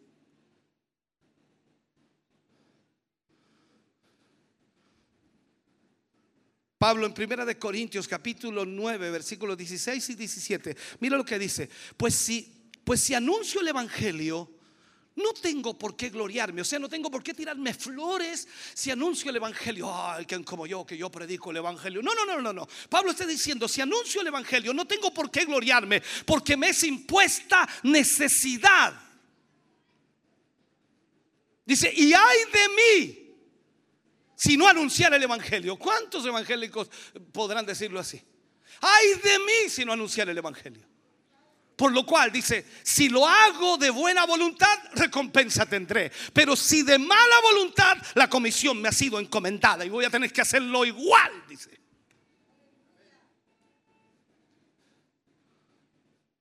Entonces algunos dicen, no, y si no quiero ir, problema tuyo. O sea que tengo que ir, tienes que ir. Ya les conté esa situación, muchas, pero una de esas situaciones les conté cuando estuve con fiebre, hermano querido, veía lagartijas, culebras, arañas, de todas cosas veía, hermano, eh, pero así las tercianas tiritaban entero y tenía que ir a la escuela bíblica a enseñar, era el profesor, era el director de la escuela bíblica y no, no podía ni parar, parecía con Parkinson, hermano, qué terrible, una fiebre, pero no podía moverme. Lo único que hacía de la cama al baño, de la cama al baño, de la cama al baño. Y es terrible. Después como a las 4 de la tarde, 4 de la tarde se me pasó un poco la fiebre, un poco entre comillas, y entre tercianas y todo, me, levanté y me fui al culto. Y, venían llegando a la entrada del templo y yo esperando que mi pastor, mi hermano, mi hermano, supimos que está enfermo, qué bueno verle, vamos a orar por usted. Mi pastor ahí, con todo el amor del mundo, me recibe. Me dice, ¿estaba ahí enfermo? Sí, mi pastor. Y yo todavía con fiebre. Me dice, ¿podíais caminar? Sí. ¿Y por qué no viniste? Ese no tiene amor. Esa es nuestra realidad. Tenemos un llamado de Dios. Entonces, el entender que Dios nos ha llamado a servirle en alguna área de la iglesia y que es algo que no podemos ignorar tan fácilmente. O sea, no, no, no, no, no, no podemos nosotros olvidar eso. Y tenemos que mantenernos fieles al Señor, fieles a lo que el Señor nos ha llamado a hacer. ¿Para qué? Para que veamos de alguna manera la gloria de Dios y los obstáculos van a venir. Y los obstáculos van a aparecer y aparecen para qué? Para que nosotros seamos impedidos o no podamos hacer o cumplir la voluntad del Señor. Para eso aparecen los obstáculos. ¿Sabe? Satanás mismo y todas las adversidades son un obstáculo para nosotros. Pablo le escribe a los tesalonicenses, primera de Tesalonicenses capítulo 2, versículo 17 y 18. Él dice, pero nosotros, hermanos, separados de vosotros por un poco de tiempo, de vista, pero no de corazón, tanto más procuramos con mucho deseo ver vuestro rostro. Mira lo que está diciendo Pablo. Por lo cual quisimos ir a vosotros, yo Pablo ciertamente, una y otra vez, pero Satanás nos estorbó. ¿Qué está diciendo Pablo aquí? El primer obstáculo que tenemos en el ministerio es el mismo Satanás.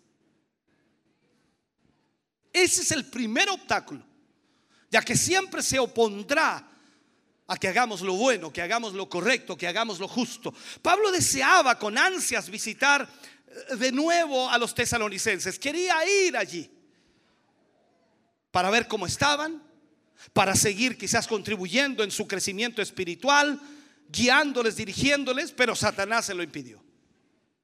Entonces, una de las principales razones por las cuales muchos cristianos no les sirven a Dios en un ministerio, en algún área de la obra de Dios, es porque existen muchas dificultades. Y Satanás es nuestro principal enemigo, el cual siempre se opone a que nosotros, como hijos de Dios, hagamos la obra del Señor. Y lo que trata de hacer es desalentarnos. Desalentarnos. ¿Va a ir al culto, hermano? No sé si vaya. Hermano, anímese, tiene que ir. No, es que he tenido muchos problemas. ¿Quién no quiere que vengas al culto? No, no es tu señora. ¿Quién no quiere que vengas al culto? Tampoco es tu esposo. ¿Quién no quiere que vengas al culto? No son tus hijos. No, no, no. El primer enemigo es Satanás. O sea que si ese día que Satanás no quiere que vengas al culto y te desanima y tú te levantas a pesar de lo que sientes y vienes al culto y esperas el bus o vienes en el auto y llegas al culto, o sea que le venciste. Ajá, le venciste, venciste al diablo.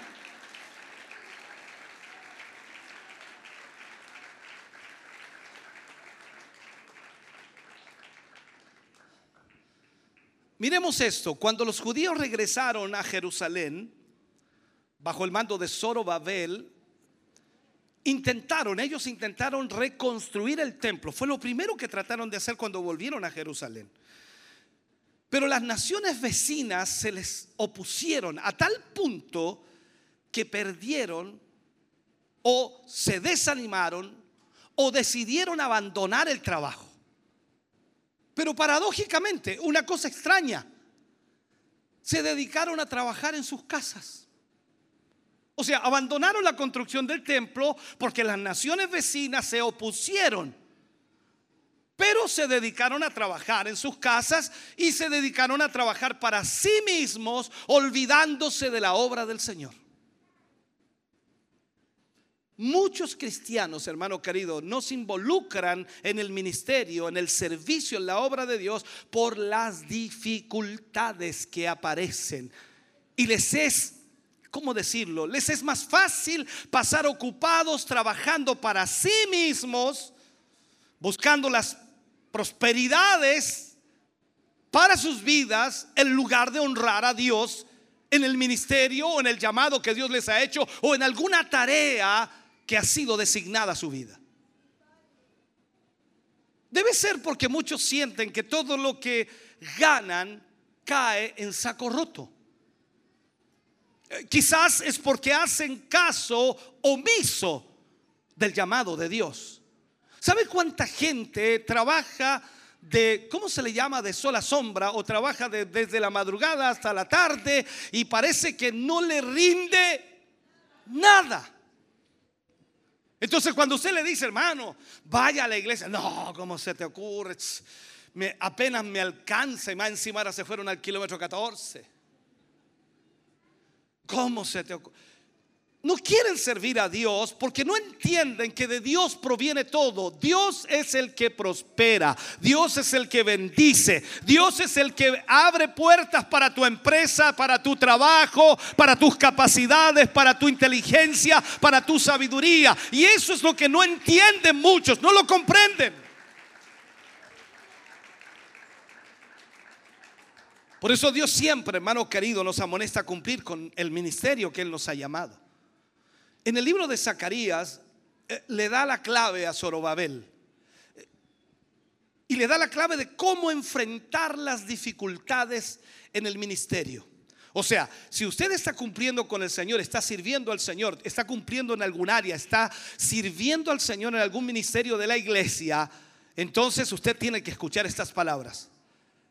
Dios le habla en Zacarías 4:6 y dice, entonces respondió y me habló diciendo, esta es la palabra de Jehová Zorobabel que dice, no con ejército ni con fuerza, sino con mi espíritu, ha dicho Jehová de los ejércitos. O sea, aquí entendemos entonces que la única manera de lidiar con los conflictos, los problemas, las situaciones, todo lo que venga en contra de nuestra vida es solo a través del Espíritu Santo de Dios. Nuestra victoria no depende de nuestra fuerza, sino del poder del Espíritu Santo.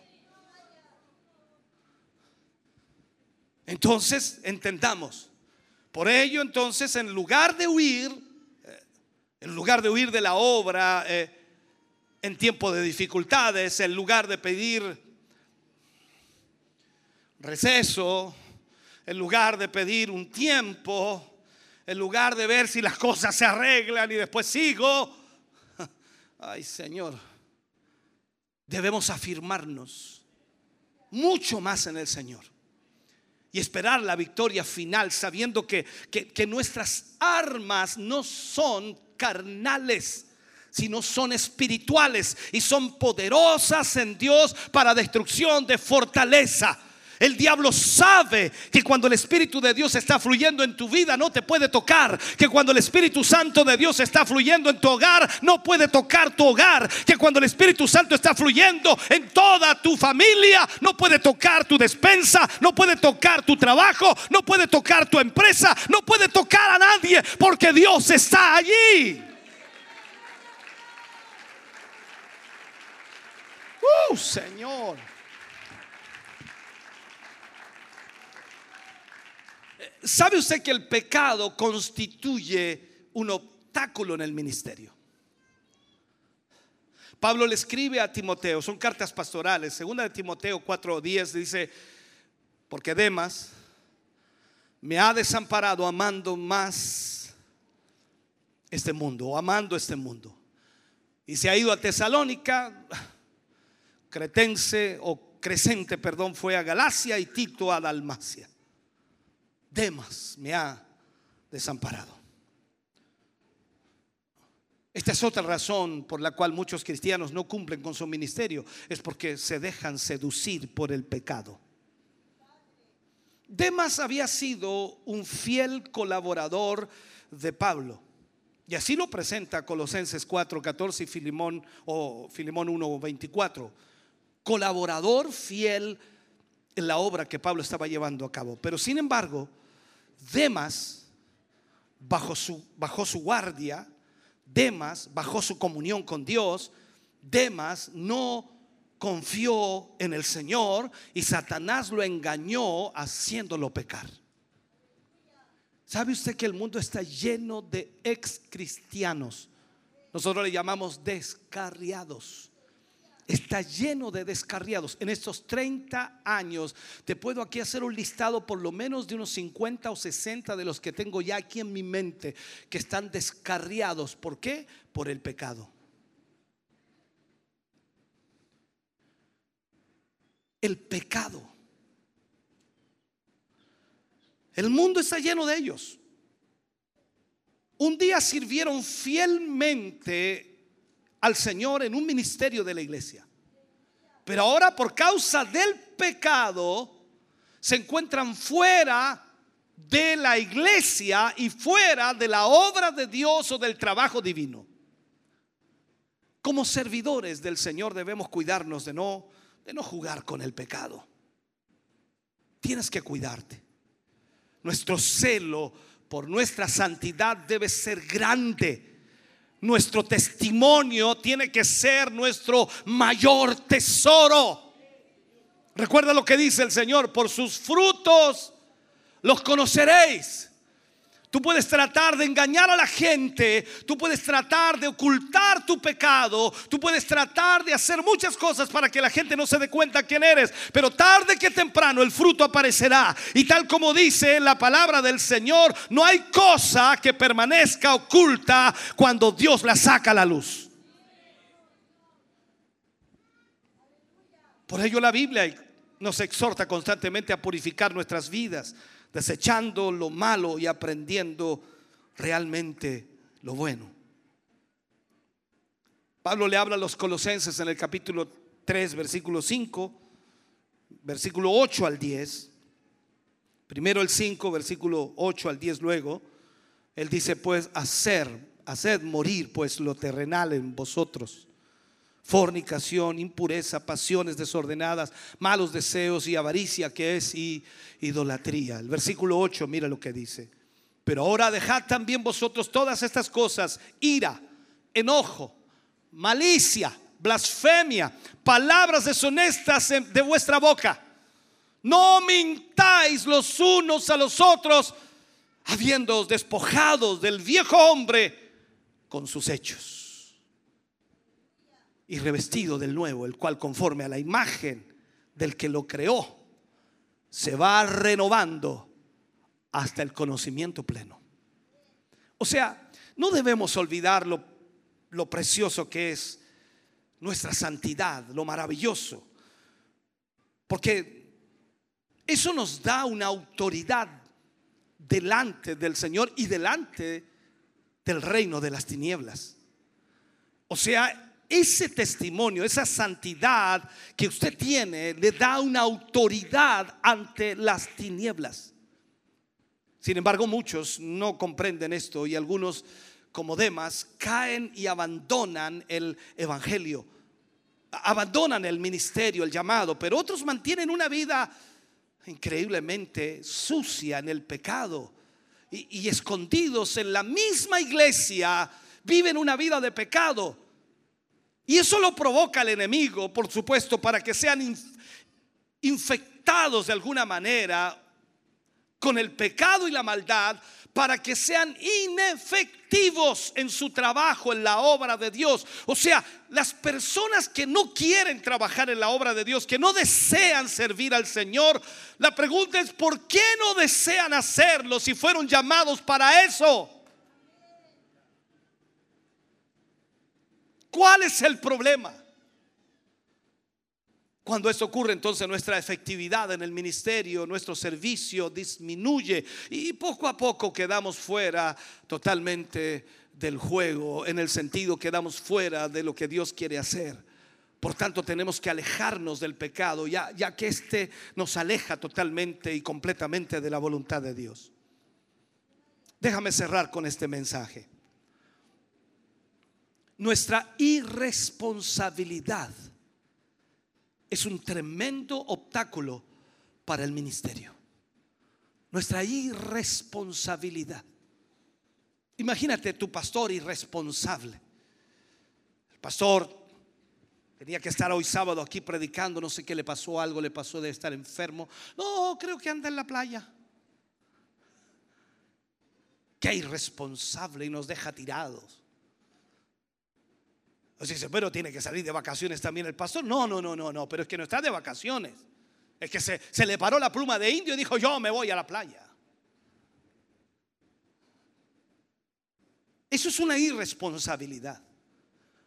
En la obra de Dios todo tiene que ser planificado, en la obra de Dios todo tiene que ser ordenado, organizado, porque esa es la manera como se respetan las cosas de Dios. Cuando tú vas a una empresa, vas a cualquier lugar, todo tiene un orden, tiene una organización, no es al lote.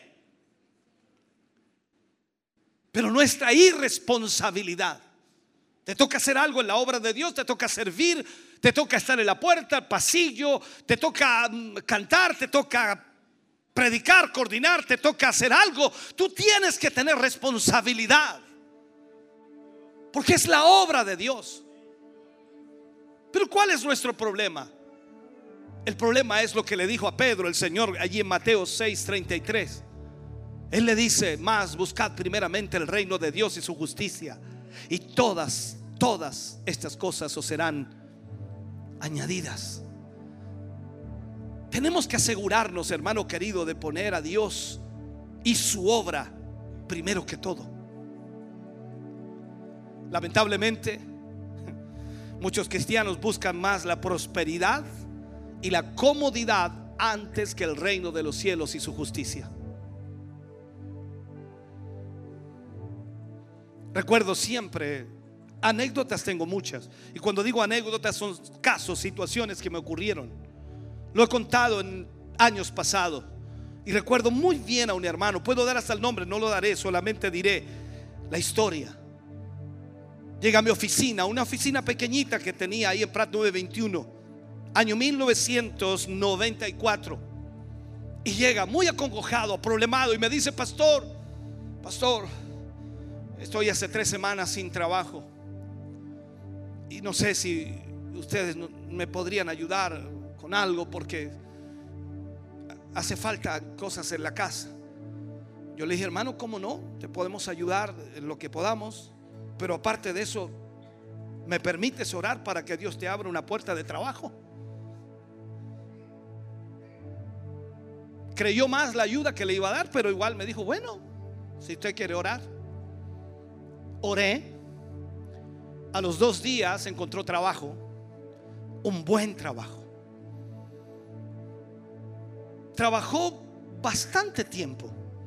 No fallaba los cultos, venía, trabajaba, servía al Señor a las diferentes áreas que, que- estábamos. Y de repente, de repente, por allí, eh, casi los cuatro meses, se me perdió. Hasta que un día aparece en el culto y lo llamo y le dije, hermano, ¿qué pasó? "Eh, Pastor, es que la, verdad es que estoy ha- haciendo unos arreglos en mi casa y, y- no, me queda tiempo. Estoy arreglando unas cosas. Oye, pero lle- llevas un mes.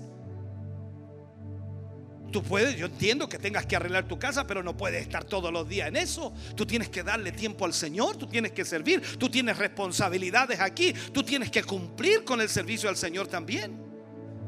Eh, ya, no, pastor, si yo voy a... Mira, mira hermano, si no apareces aquí, yo voy a orar y le voy a decir al Señor que te quite la pega, porque la pega parece que es el problema. Me, quedo mirando así como diciéndome, se fue. No apareció en una semana. Y un día después del culto yo me acordé, y este hermano, dije yo, oramos por él para que tenga trabajo y ahora el perla no aparece.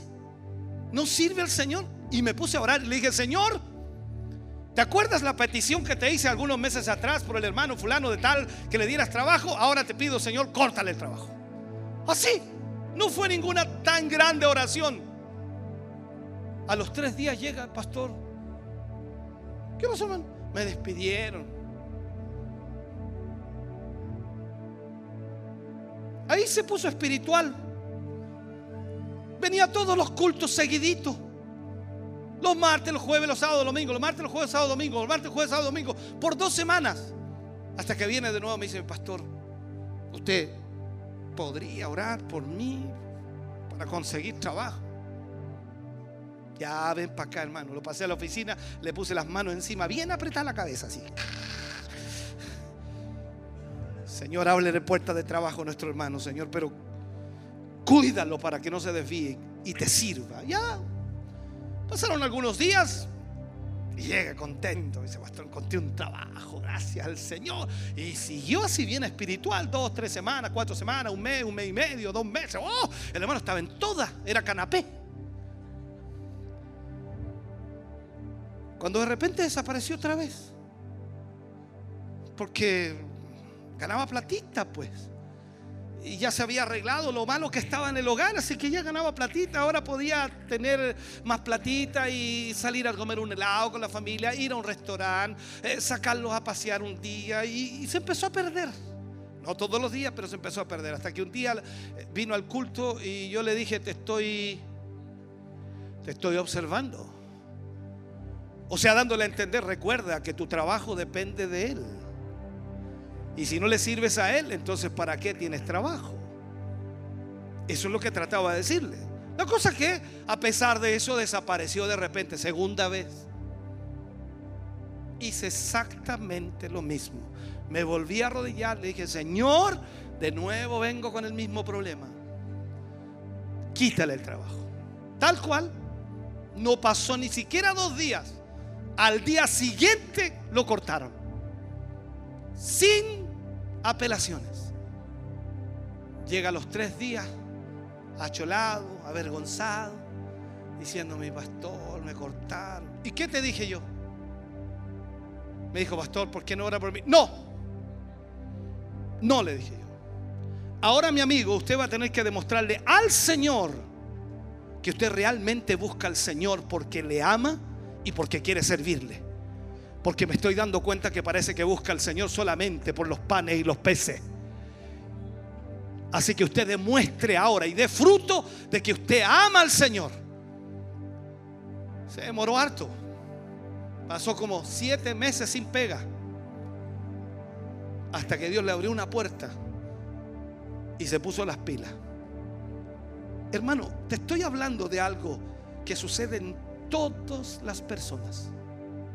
Si tú piensas que tu capacidad, tu cartón, tu profesión, tu inteligencia es la que te abre las puertas, estás terriblemente equivocado. Porque Dios ha demostrado que incluso neófitos tienen empresas grandes. Y ha demostrado que gente que tiene título anda con una pala porque no sirve a Dios. Tú tienes que aprender esto. Entonces, lamentablemente, muchos cristianos buscan, como dije, la prosperidad y su comodidad antes que el reino de los cielos. Sus agendas están tremendamente ocupadas y a veces apenas tienen tiempo de servir al Señor. Pregúntale a la mayoría de los cristianos, ¿por qué no vienen al culto? No tuve tiempo. No tuve tiempo. ¿Vas a venir el domingo? No creo que tenga tiempo. Y en la semana, no creo que me quede tiempo. Dejamos de considerar el servir a Dios, que es un privilegio, y lo abandonamos como si nada. A veces por un nuevo trabajo, a veces por cuestiones familiares o de superación personal. El Señor desea que todos prosperemos, pero no debemos olvidar, hermano querido, que primero es el reino de Dios y su justicia, y luego las demás cosas serán añadidas.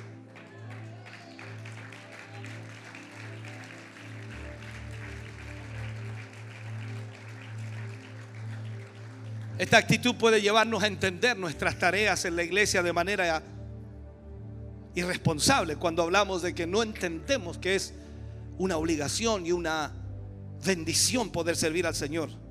Siempre hacemos las cosas con prisa para Dios y de forma ineficiente. Esta actitud, hermano querido, ¿has leído alguna vez Jeremías 48, 10? Mira lo que dice, maldito el que hiciere indolentemente la obra de Jehová, maldito el que detuviere la sangre de su espada. O sea, maldito el que hiciere indolentemente la obra de Jehová, sin discernir la responsabilidad que eso significa.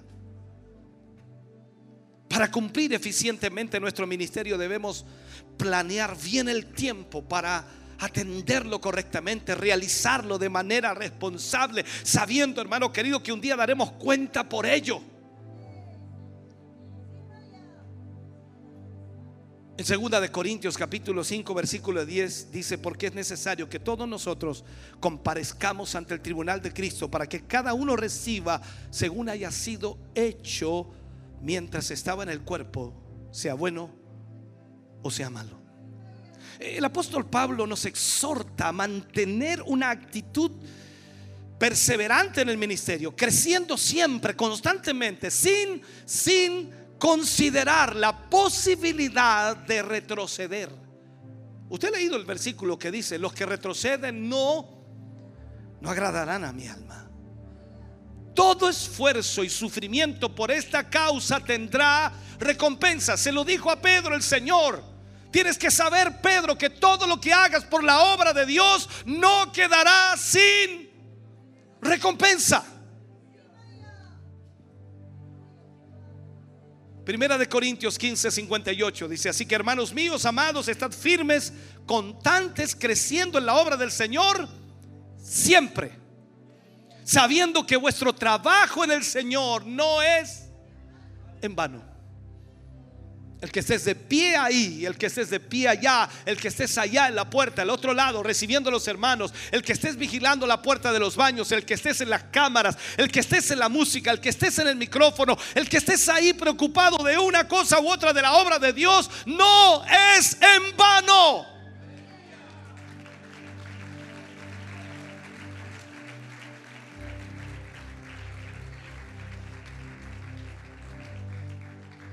Como hijos de Dios tenemos que evitar caer en esos errores.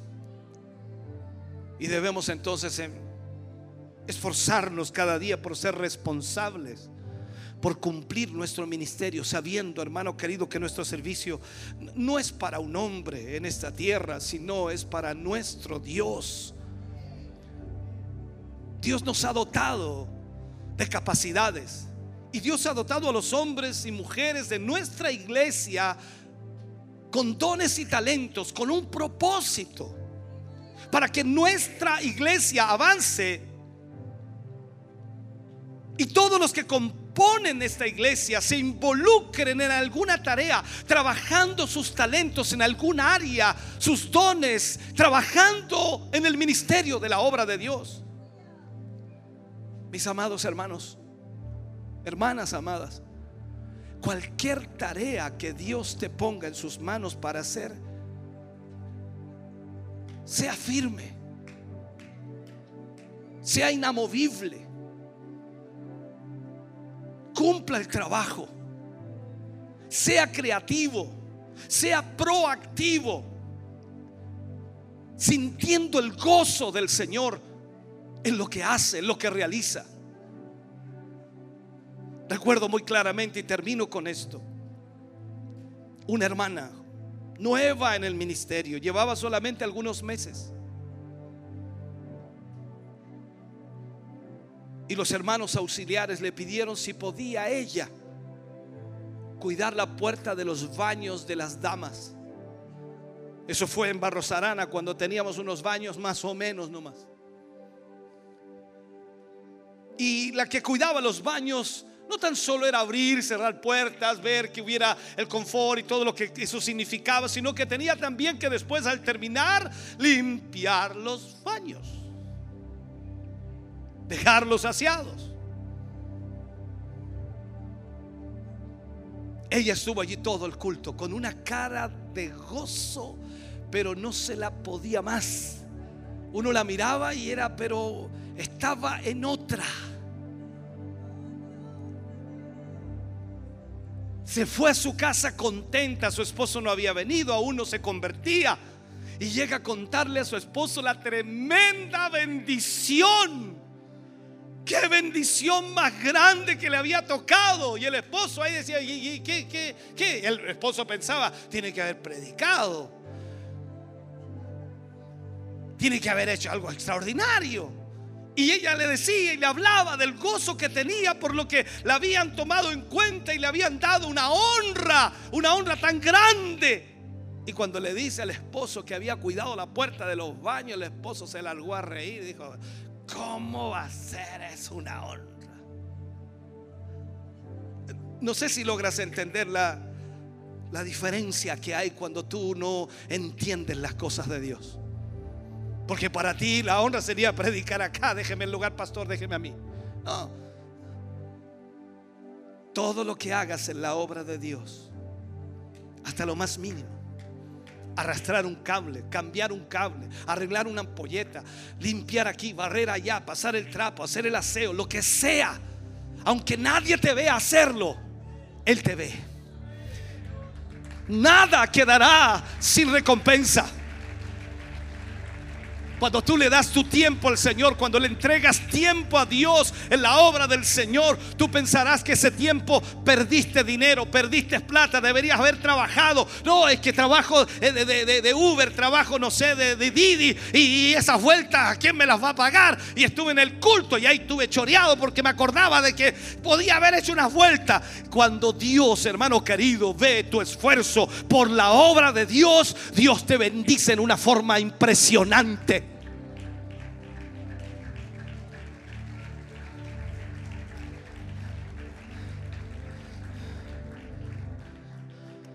Sé que llevo mucho tiempo, pero déjame terminar y cerrar con este último testimonio. Es lo último que digo, discúlpame. Es que tengo tantas cosas aquí. Mi madre ya no está, eh, está en el cielo y doy gracias a Dios por ella. Ella tenía un negocio, un pequeño negocio de abarrotes. Y ella era cristiana. Y siempre recuerdo que día de culto, seis y media de la tarde, siete de la tarde, ella cerraba su negocio y nos íbamos al culto. Y yo le decía, pero mamá, ¿y la gente que va a venir a comprar? Ella me decía, después que abra vendrán. Pero mamá, si vamos a llegar como a las diez y media, ¿quién va a venir a esa hora el invierno más encima? Dios los va a hacer esperar para ese tiempo. Y el negocio de ella quedaba en medio de tres negocios más. Los otros todos abiertos y el negocio de mi mamá cerrado. Cuando nosotros veníamos de vuelta, los otros negocios estaban cerrados y mi mamá llegaba y abría su negocio. A las 10, 10, un cuarto. Y no me vas a creer. Vendía más que todo el día.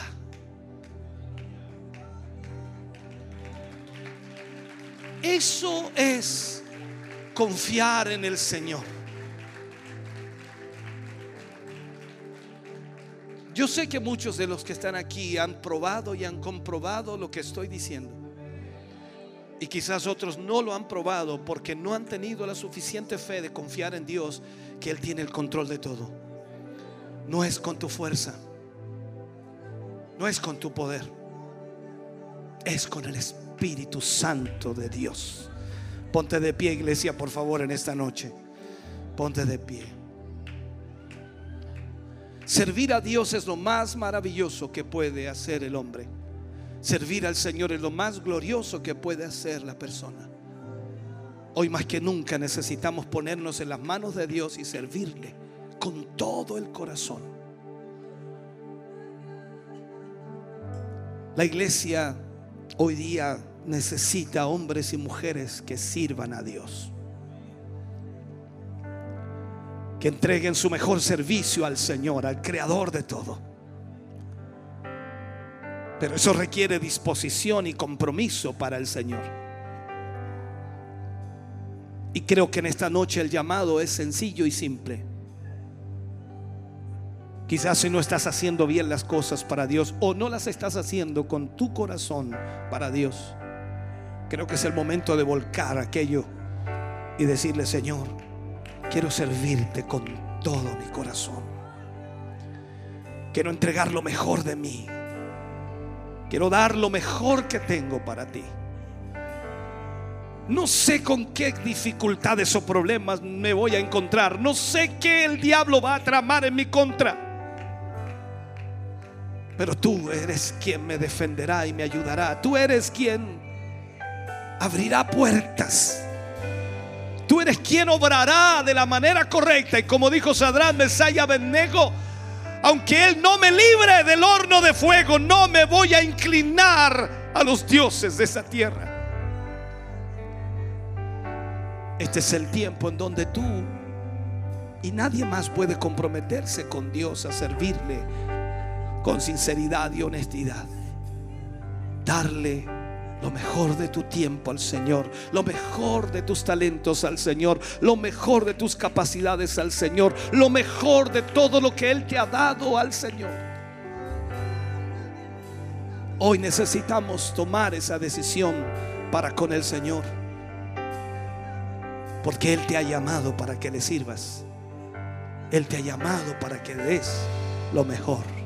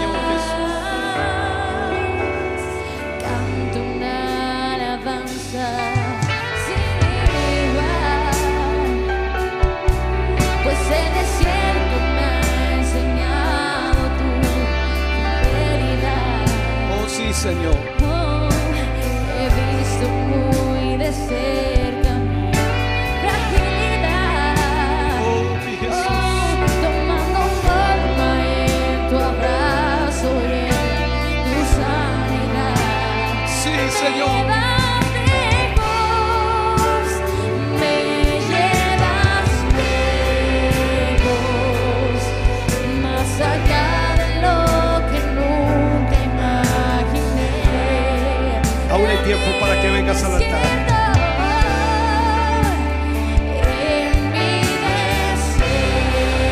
Ven aquí adelante, ven para que oremos por ti.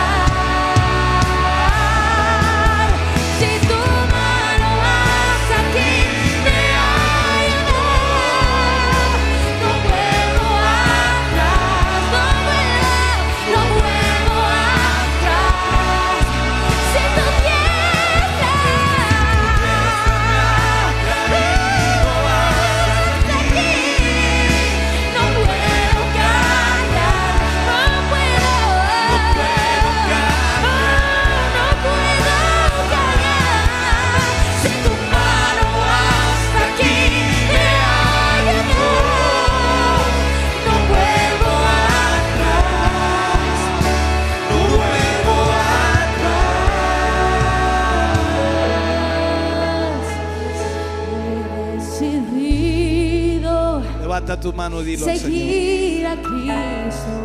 Vamos iglesia, dilo. He decidido Tus luchas, tus pruebas, tus dificultades se oponen para que le sirvas. El enemigo, Satanás, se levanta para que no le sirvas. No Pero cuando te decides hacerlo, Él mueve su mano para libertarte. Mueve su mano para obrar. Oh sí, he decidido. Oh sí, Señor. He decidido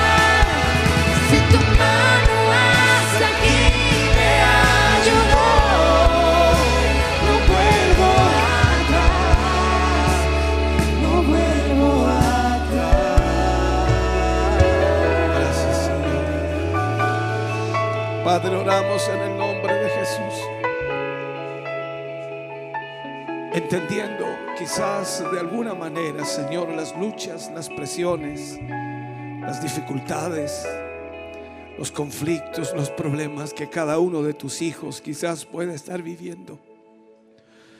Sabiendo, Señor, que no ha sido fácil hasta hoy. Y muchos de ellos, Señor, solo por tu misericordia están en pie. Señor, tú has sido bueno y nos has sostenido en medio de la tribulación, en medio de la presión, en medio de la dificultad, en medio de la tentación. El pecado ha querido destruir a tu pueblo. Satanás se ha levantado para detenerlo, desanimarlo, Señor, desalentarlo. Pero gracias a tu Espíritu Santo estamos aquí hoy. Sabiendo, Señor, que tú fortalecerás el corazón y vida de cada uno de tus hijos. Espíritu Santo de Dios sopla en este lugar, en esta noche. Y trae, Señor, fortaleza. Trae, Dios mío, la frescura de tu espíritu. Trae una vez más, Señor, ese aliento de vida en el corazón y mente de tus hijos. Trae esa esperanza gloriosa, Señor, de que no habrá nada que impedirá, Señor, que podamos servirte. Padre, trae tu presencia sobre cada uno de nosotros y liberta, Señor, nuestras vidas para que te sirvamos, Señor. Mira, oh Dios, las amenazas de Satanás en contra de tu pueblo, en contra de tu iglesia. Mira las amenazas, Señor, en contra de cada familia representada aquí.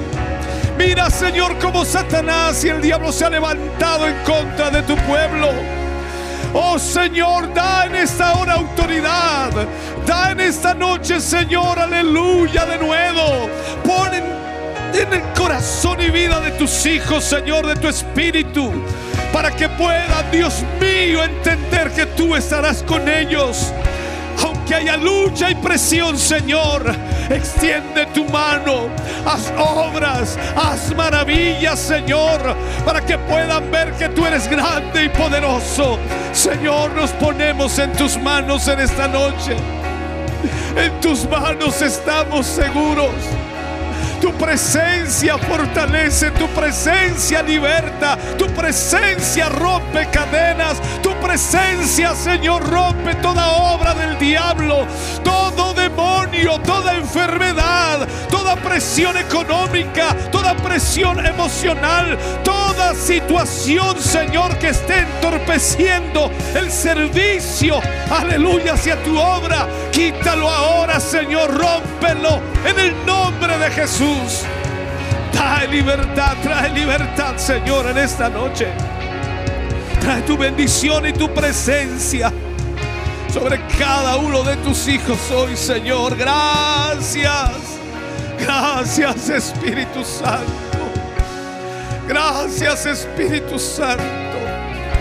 Gracias, Señor Jesús. Gracias.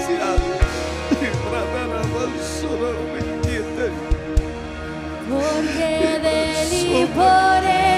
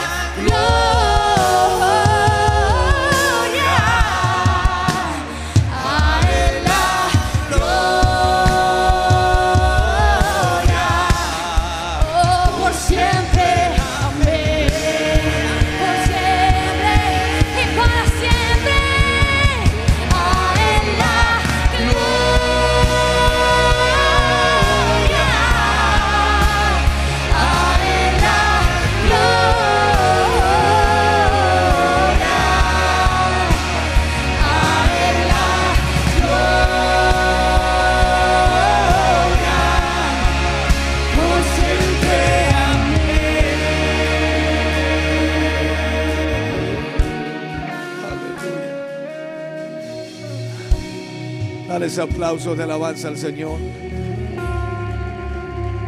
Fuerte ese aplauso de alabanza al Señor. Digno, digno, digno es el Señor de ser alabado, digno de ser glorificado.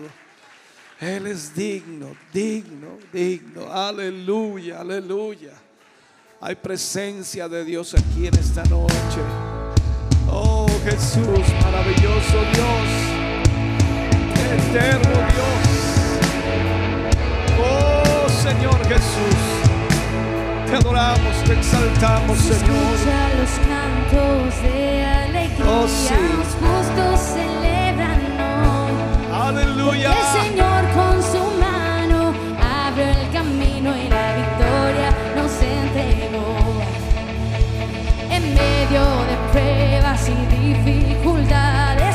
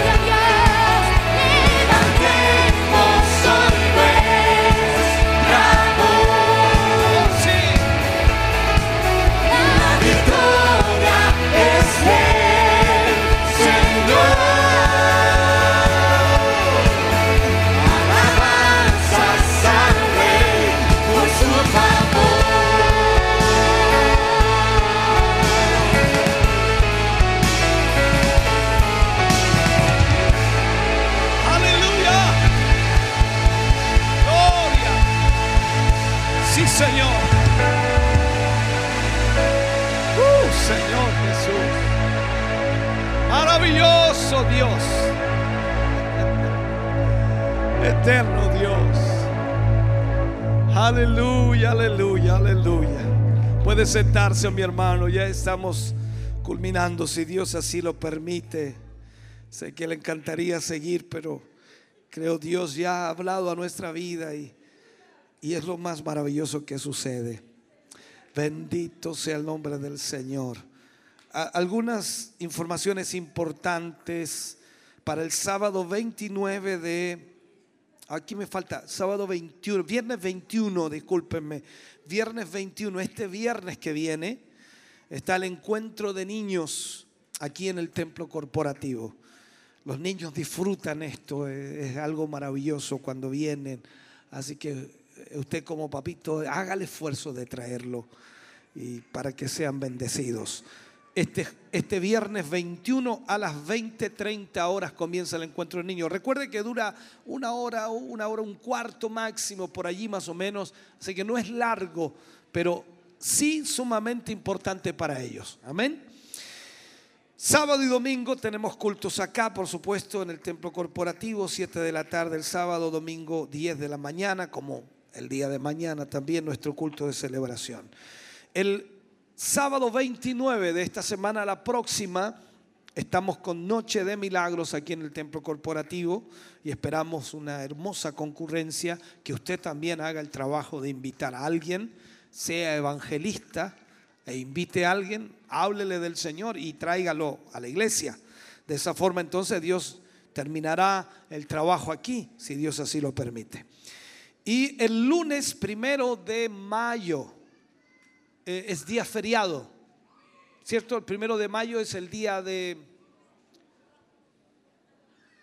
de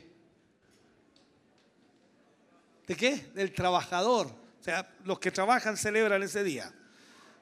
Ya, el día del trabajador. Entonces, ese día vamos a tener un ayuno congregacional. No lo vamos a hacer aquí, lo vamos a hacer allá en Barros Arana. ¿Ya? De 9 de la mañana a 13 horas, o perdón, a 15 horas. De 9 de la mañana a 15 horas. Allí vamos a tener temas específicos que vamos a poder ministrar, por supuesto. El lunes primero de mayo. Gracias por los que van a ir.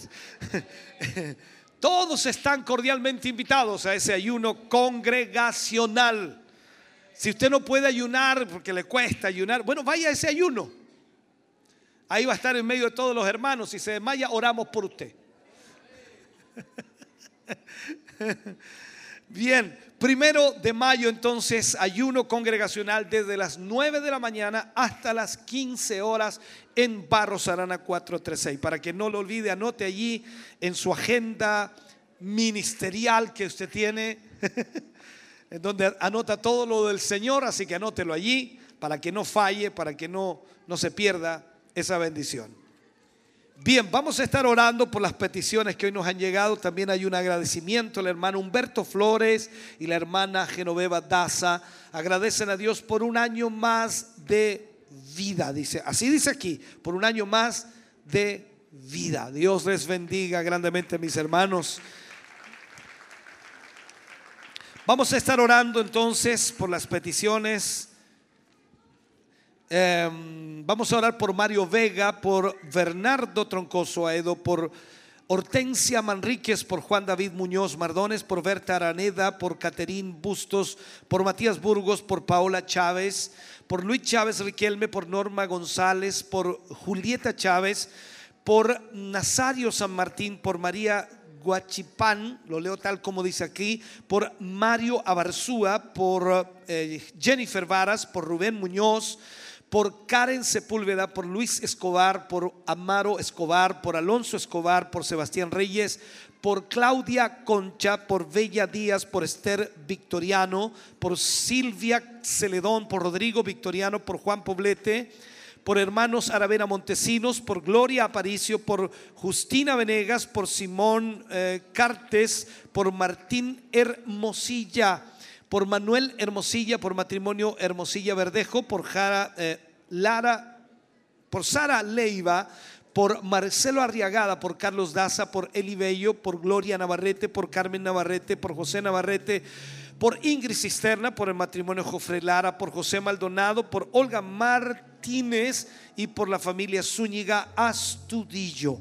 Todas estas peticiones de oración las ponemos en esta oración final, agradeciendo a Dios por lo que Él ha hecho por nosotros hoy y por la palabra y también agradecer porque Dios obrará en cada una de estas peticiones. Póngase de pie, por favor, oramos al Señor. También oraremos por nuestros hermanos de Curanilagüe que retornan a sus hogares hoy y que el viaje es largo, más de dos horas, tres horas prácticamente, a pesar de que la carretera está muy buena, pero el viaje es largo, así que vamos a estar orando. Padre, te damos muchas gracias hoy, agradecemos esta hermosa bendición. Gracias por poder reunirnos hoy y gozar de tu presencia y sobre todo, Señor, recibir tu palabra para nuestra vida. Es la que nos guía, nos dirige, nos exhorta y nos ayuda, Señor, a ver nuestros errores, falencias y también, Señor, nos muestra qué es lo que debemos hacer para remediar, Señor, aquello que quizás esté fallando. Gracias por todo lo recibido hoy. Al cerrar nuestro culto, Señor, te pedimos y te rogamos por todas estas peticiones que hemos leído, Señor, cada una de ellas. Una necesidad quizás muy urgente, una necesidad, Señor, compleja también, pero tú eres el Dios de los milagros, tú eres el Dios que obra, Tú eres el Dios que sana y tú eres el Dios que puede, Señor, extender su mano sobre cada vida. Padre, haz un milagro en ellos, en el nombre de Jesús. Sea tu presencia, Señor, con cada uno de nuestros hermanos que retornan a sus hogares, Señor, a los más cercanos, los más lejos, también como nuestros hermanos de Curanilagüe. Tú les protegerás en su retorno, Señor, y que vuelvan a sus hogares bendecidos y fortalecidos. Gracias por esta noche. Gracias por este culto. Gracias por tu presencia y gracias por tu palabra. En el nombre de Jesús, danos tu bendición que es del Padre, Hijo y Espíritu Santo. Amén. Y amén, Señor. Fuerte ese aplauso de alabanza al Señor. Dios les bendiga grandemente. Despídase de su hermano, de su hermana. Recuerde mañana. Un 10 de la precioso mañana, aquí. mensaje hemos presenciado. Eh, Dios nos ha ministrado, nos ha hablado una vez más con un maravilloso tema. Sin duda, al ver también la- los comentarios y las reacciones de, de los hermanos, por supuesto, Dios nos bendijo a nosotros, quienes estábamos en este lugar, y también a ellos que están a través de las redes sociales, de la televisión, de la radio. No hay palabras, yo creo, hermana Andrea, Amén. para agradecer y expresar, por supuesto, lo que Dios ha ministrado en este día. Por supuesto, un cierre, una administración de- del Señor a nuestras vidas.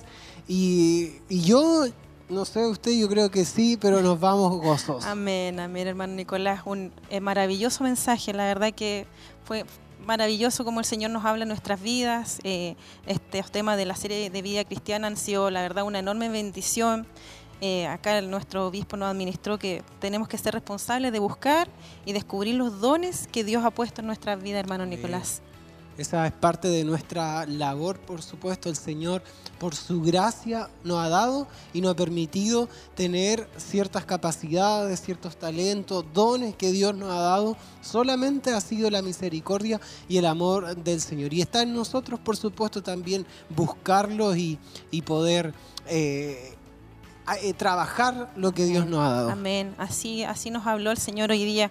Bueno, tenemos que consagrarnos, ayunar, buscar de su palabra, tal como igual el, nuestro obispo nos dio algunos ejemplos bíblicos, ahí hablaba de Moisés, de Elías, de nuestro mismo Señor Jesucristo, tuvo, que estuvo 40 días y 40 noches en el desierto, ahí buscando la voz de Dios. Así que la verdad que nos vamos gozosos, maravillosos. Yo creo que usted también, desde las diferentes plataformas que nos está escuchando, mirando, también sintió eso maravilloso que la verdad que nosotros nos llevamos hoy día en nuestro corazón. Una hermosa presencia del Señor que se ha movido en medio de, de la iglesia y, y de verdad estamos contentos, estamos Amén. felices. Eh, la presencia de Dios nos inunda y nos llena de gozo, nos llena de, de paz. Eh, eh, eh, es inexplicable, hay Amén, cosas que no se pueden Sí, explicar y bueno, eso es parte de, de la obra que el Señor hace. Amén. Bien, pues, eh, ¿le parece si saludamos a algunos de nuestros hermanos que está- estuvieron ahí en las redes sociales? Amén, Nos mi hermano. dejaron algunos comentarios. Mire, yo me voy a ir a la plataforma de YouTube que Vaya encontramos aquí a nuestra hermana Teresa del Carmen, que ella envía bendiciones y hay una petición también de oración para su vida. Amén. Es el único que tenemos acá en YouTube. En Facebook me parece que hay más, mi Hay hermano. algunos, la hermana Caroline Zapata dice bendición hermanos, la hermana Elena Sierra dice buenas noches, bendición, el hermano Elías también envía saludos, la hermana Isabel Álvarez dice muy buena enseñanza, gracias por ser tan claro, aprendemos mucho de Talca, un saludo para, para ella y ella espera visitarnos en algún momento. La hermana Evelyn Montesinos también desde... eh, casa nos está mirando un saludo para ella, para el hermano Isaac, Sí, para, su pequeña también. sí, que fue operada, así que ahí le mandamos que un fuerte abrazo para ellos. A mí, la hermana Verónica Villablanca, la hermana Noelia Alda Parrabello también saluda. El hermano Pedro Labrín ahí viene llegando a conectarse también eh, al culto. Así que Dios ha sido bueno con nosotros, ha sido muy bueno. Amén. Y, y por eso estamos eh, contentos, felices y el Señor ha provisto de su bendición. Amén, hermano. Ahí también recordar a nuestros hermanos que está saliendo ahí el banner, mi, mi querido hermano del culto temático, a ver si me lo pueden colocar de nuevo, por favor, los hermanos, de nuestra hermana de Siloé, que ya nos correspondería este miércoles, eh, nuestro segundo tema, ahí está, miércoles 17 de mayo a las 19.30 horas, la belleza de una sexualidad transformada ahí para que todas nuestras hermanas y damas de Siloé estemos, estemos atentas ese día. Amén. Eso comienza en mayo, el 3 de mayo No, y el sea, 17 perdón, claro, de mayo son los cultos Sí. temáticos de las damas de Siloé. Y la fecha importante, 21 de abril, encuentro de niños. Amén. Y el 29 de abril, sábado 29 de abril, noche de milagro. Recuerda aquella información importante. Y lo más importante es que mañana nos volvemos a reunir aquí en este lugar, en la presencia del Señor, por supuesto. A las 10 de la mañana comienza nuestro culto de celebración. Así es, mi hermano Nicolás. Mañana le esperamos a todos nuestros hermanos igual desde las 10 de la mañana para que estén junto a nosotros ahí. Maravilloso va a ser seguramente nuestro Señor que nos va a hablar como todos los días.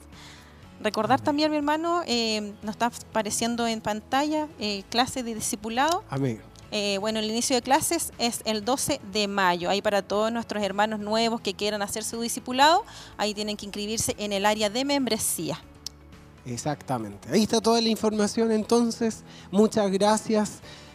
Ha sido una bendición, hermana Amén, Andrea, poder amén. compartir ahí la pantalla junto a usted. ¿Cómo se sintió segunda vez, cierto? Segunda vez, mi hermano Nicolás. Una hermosa bueno. bendición y por supuesto estar con usted la primera vez, así Amén. que agradecida del Señor. Bueno, y muchas gracias por su compañía, muchas gracias a usted también por eh, este, este momento junto a nosotros acá, junto a usted también desde, desde donde nos está mirando. Así que muchas gracias y Dios les bendiga. Amén. Nos despedimos entonces de esta manera, hermana Andrea, invitándoles para mañana a la conexión, a eso de 10 para las 10, un cuarto para las 10 estará iniciando esta transmisión y ya a las 10 de la mañana iniciará nuestro culto de celebración. Que tengan una excelente noche, el Señor les bendiga mucho y nos vemos el día de mañana. Agradecer también al área de RCN Televida que hace posible también todas estas transmisiones. Son muchos jóvenes, viera usted todos los jóvenes que están trabajando Detrás de detrás cámara. de cámara. Así que el Señor les bendiga. Buenas noches, nos vemos. Bendiciones.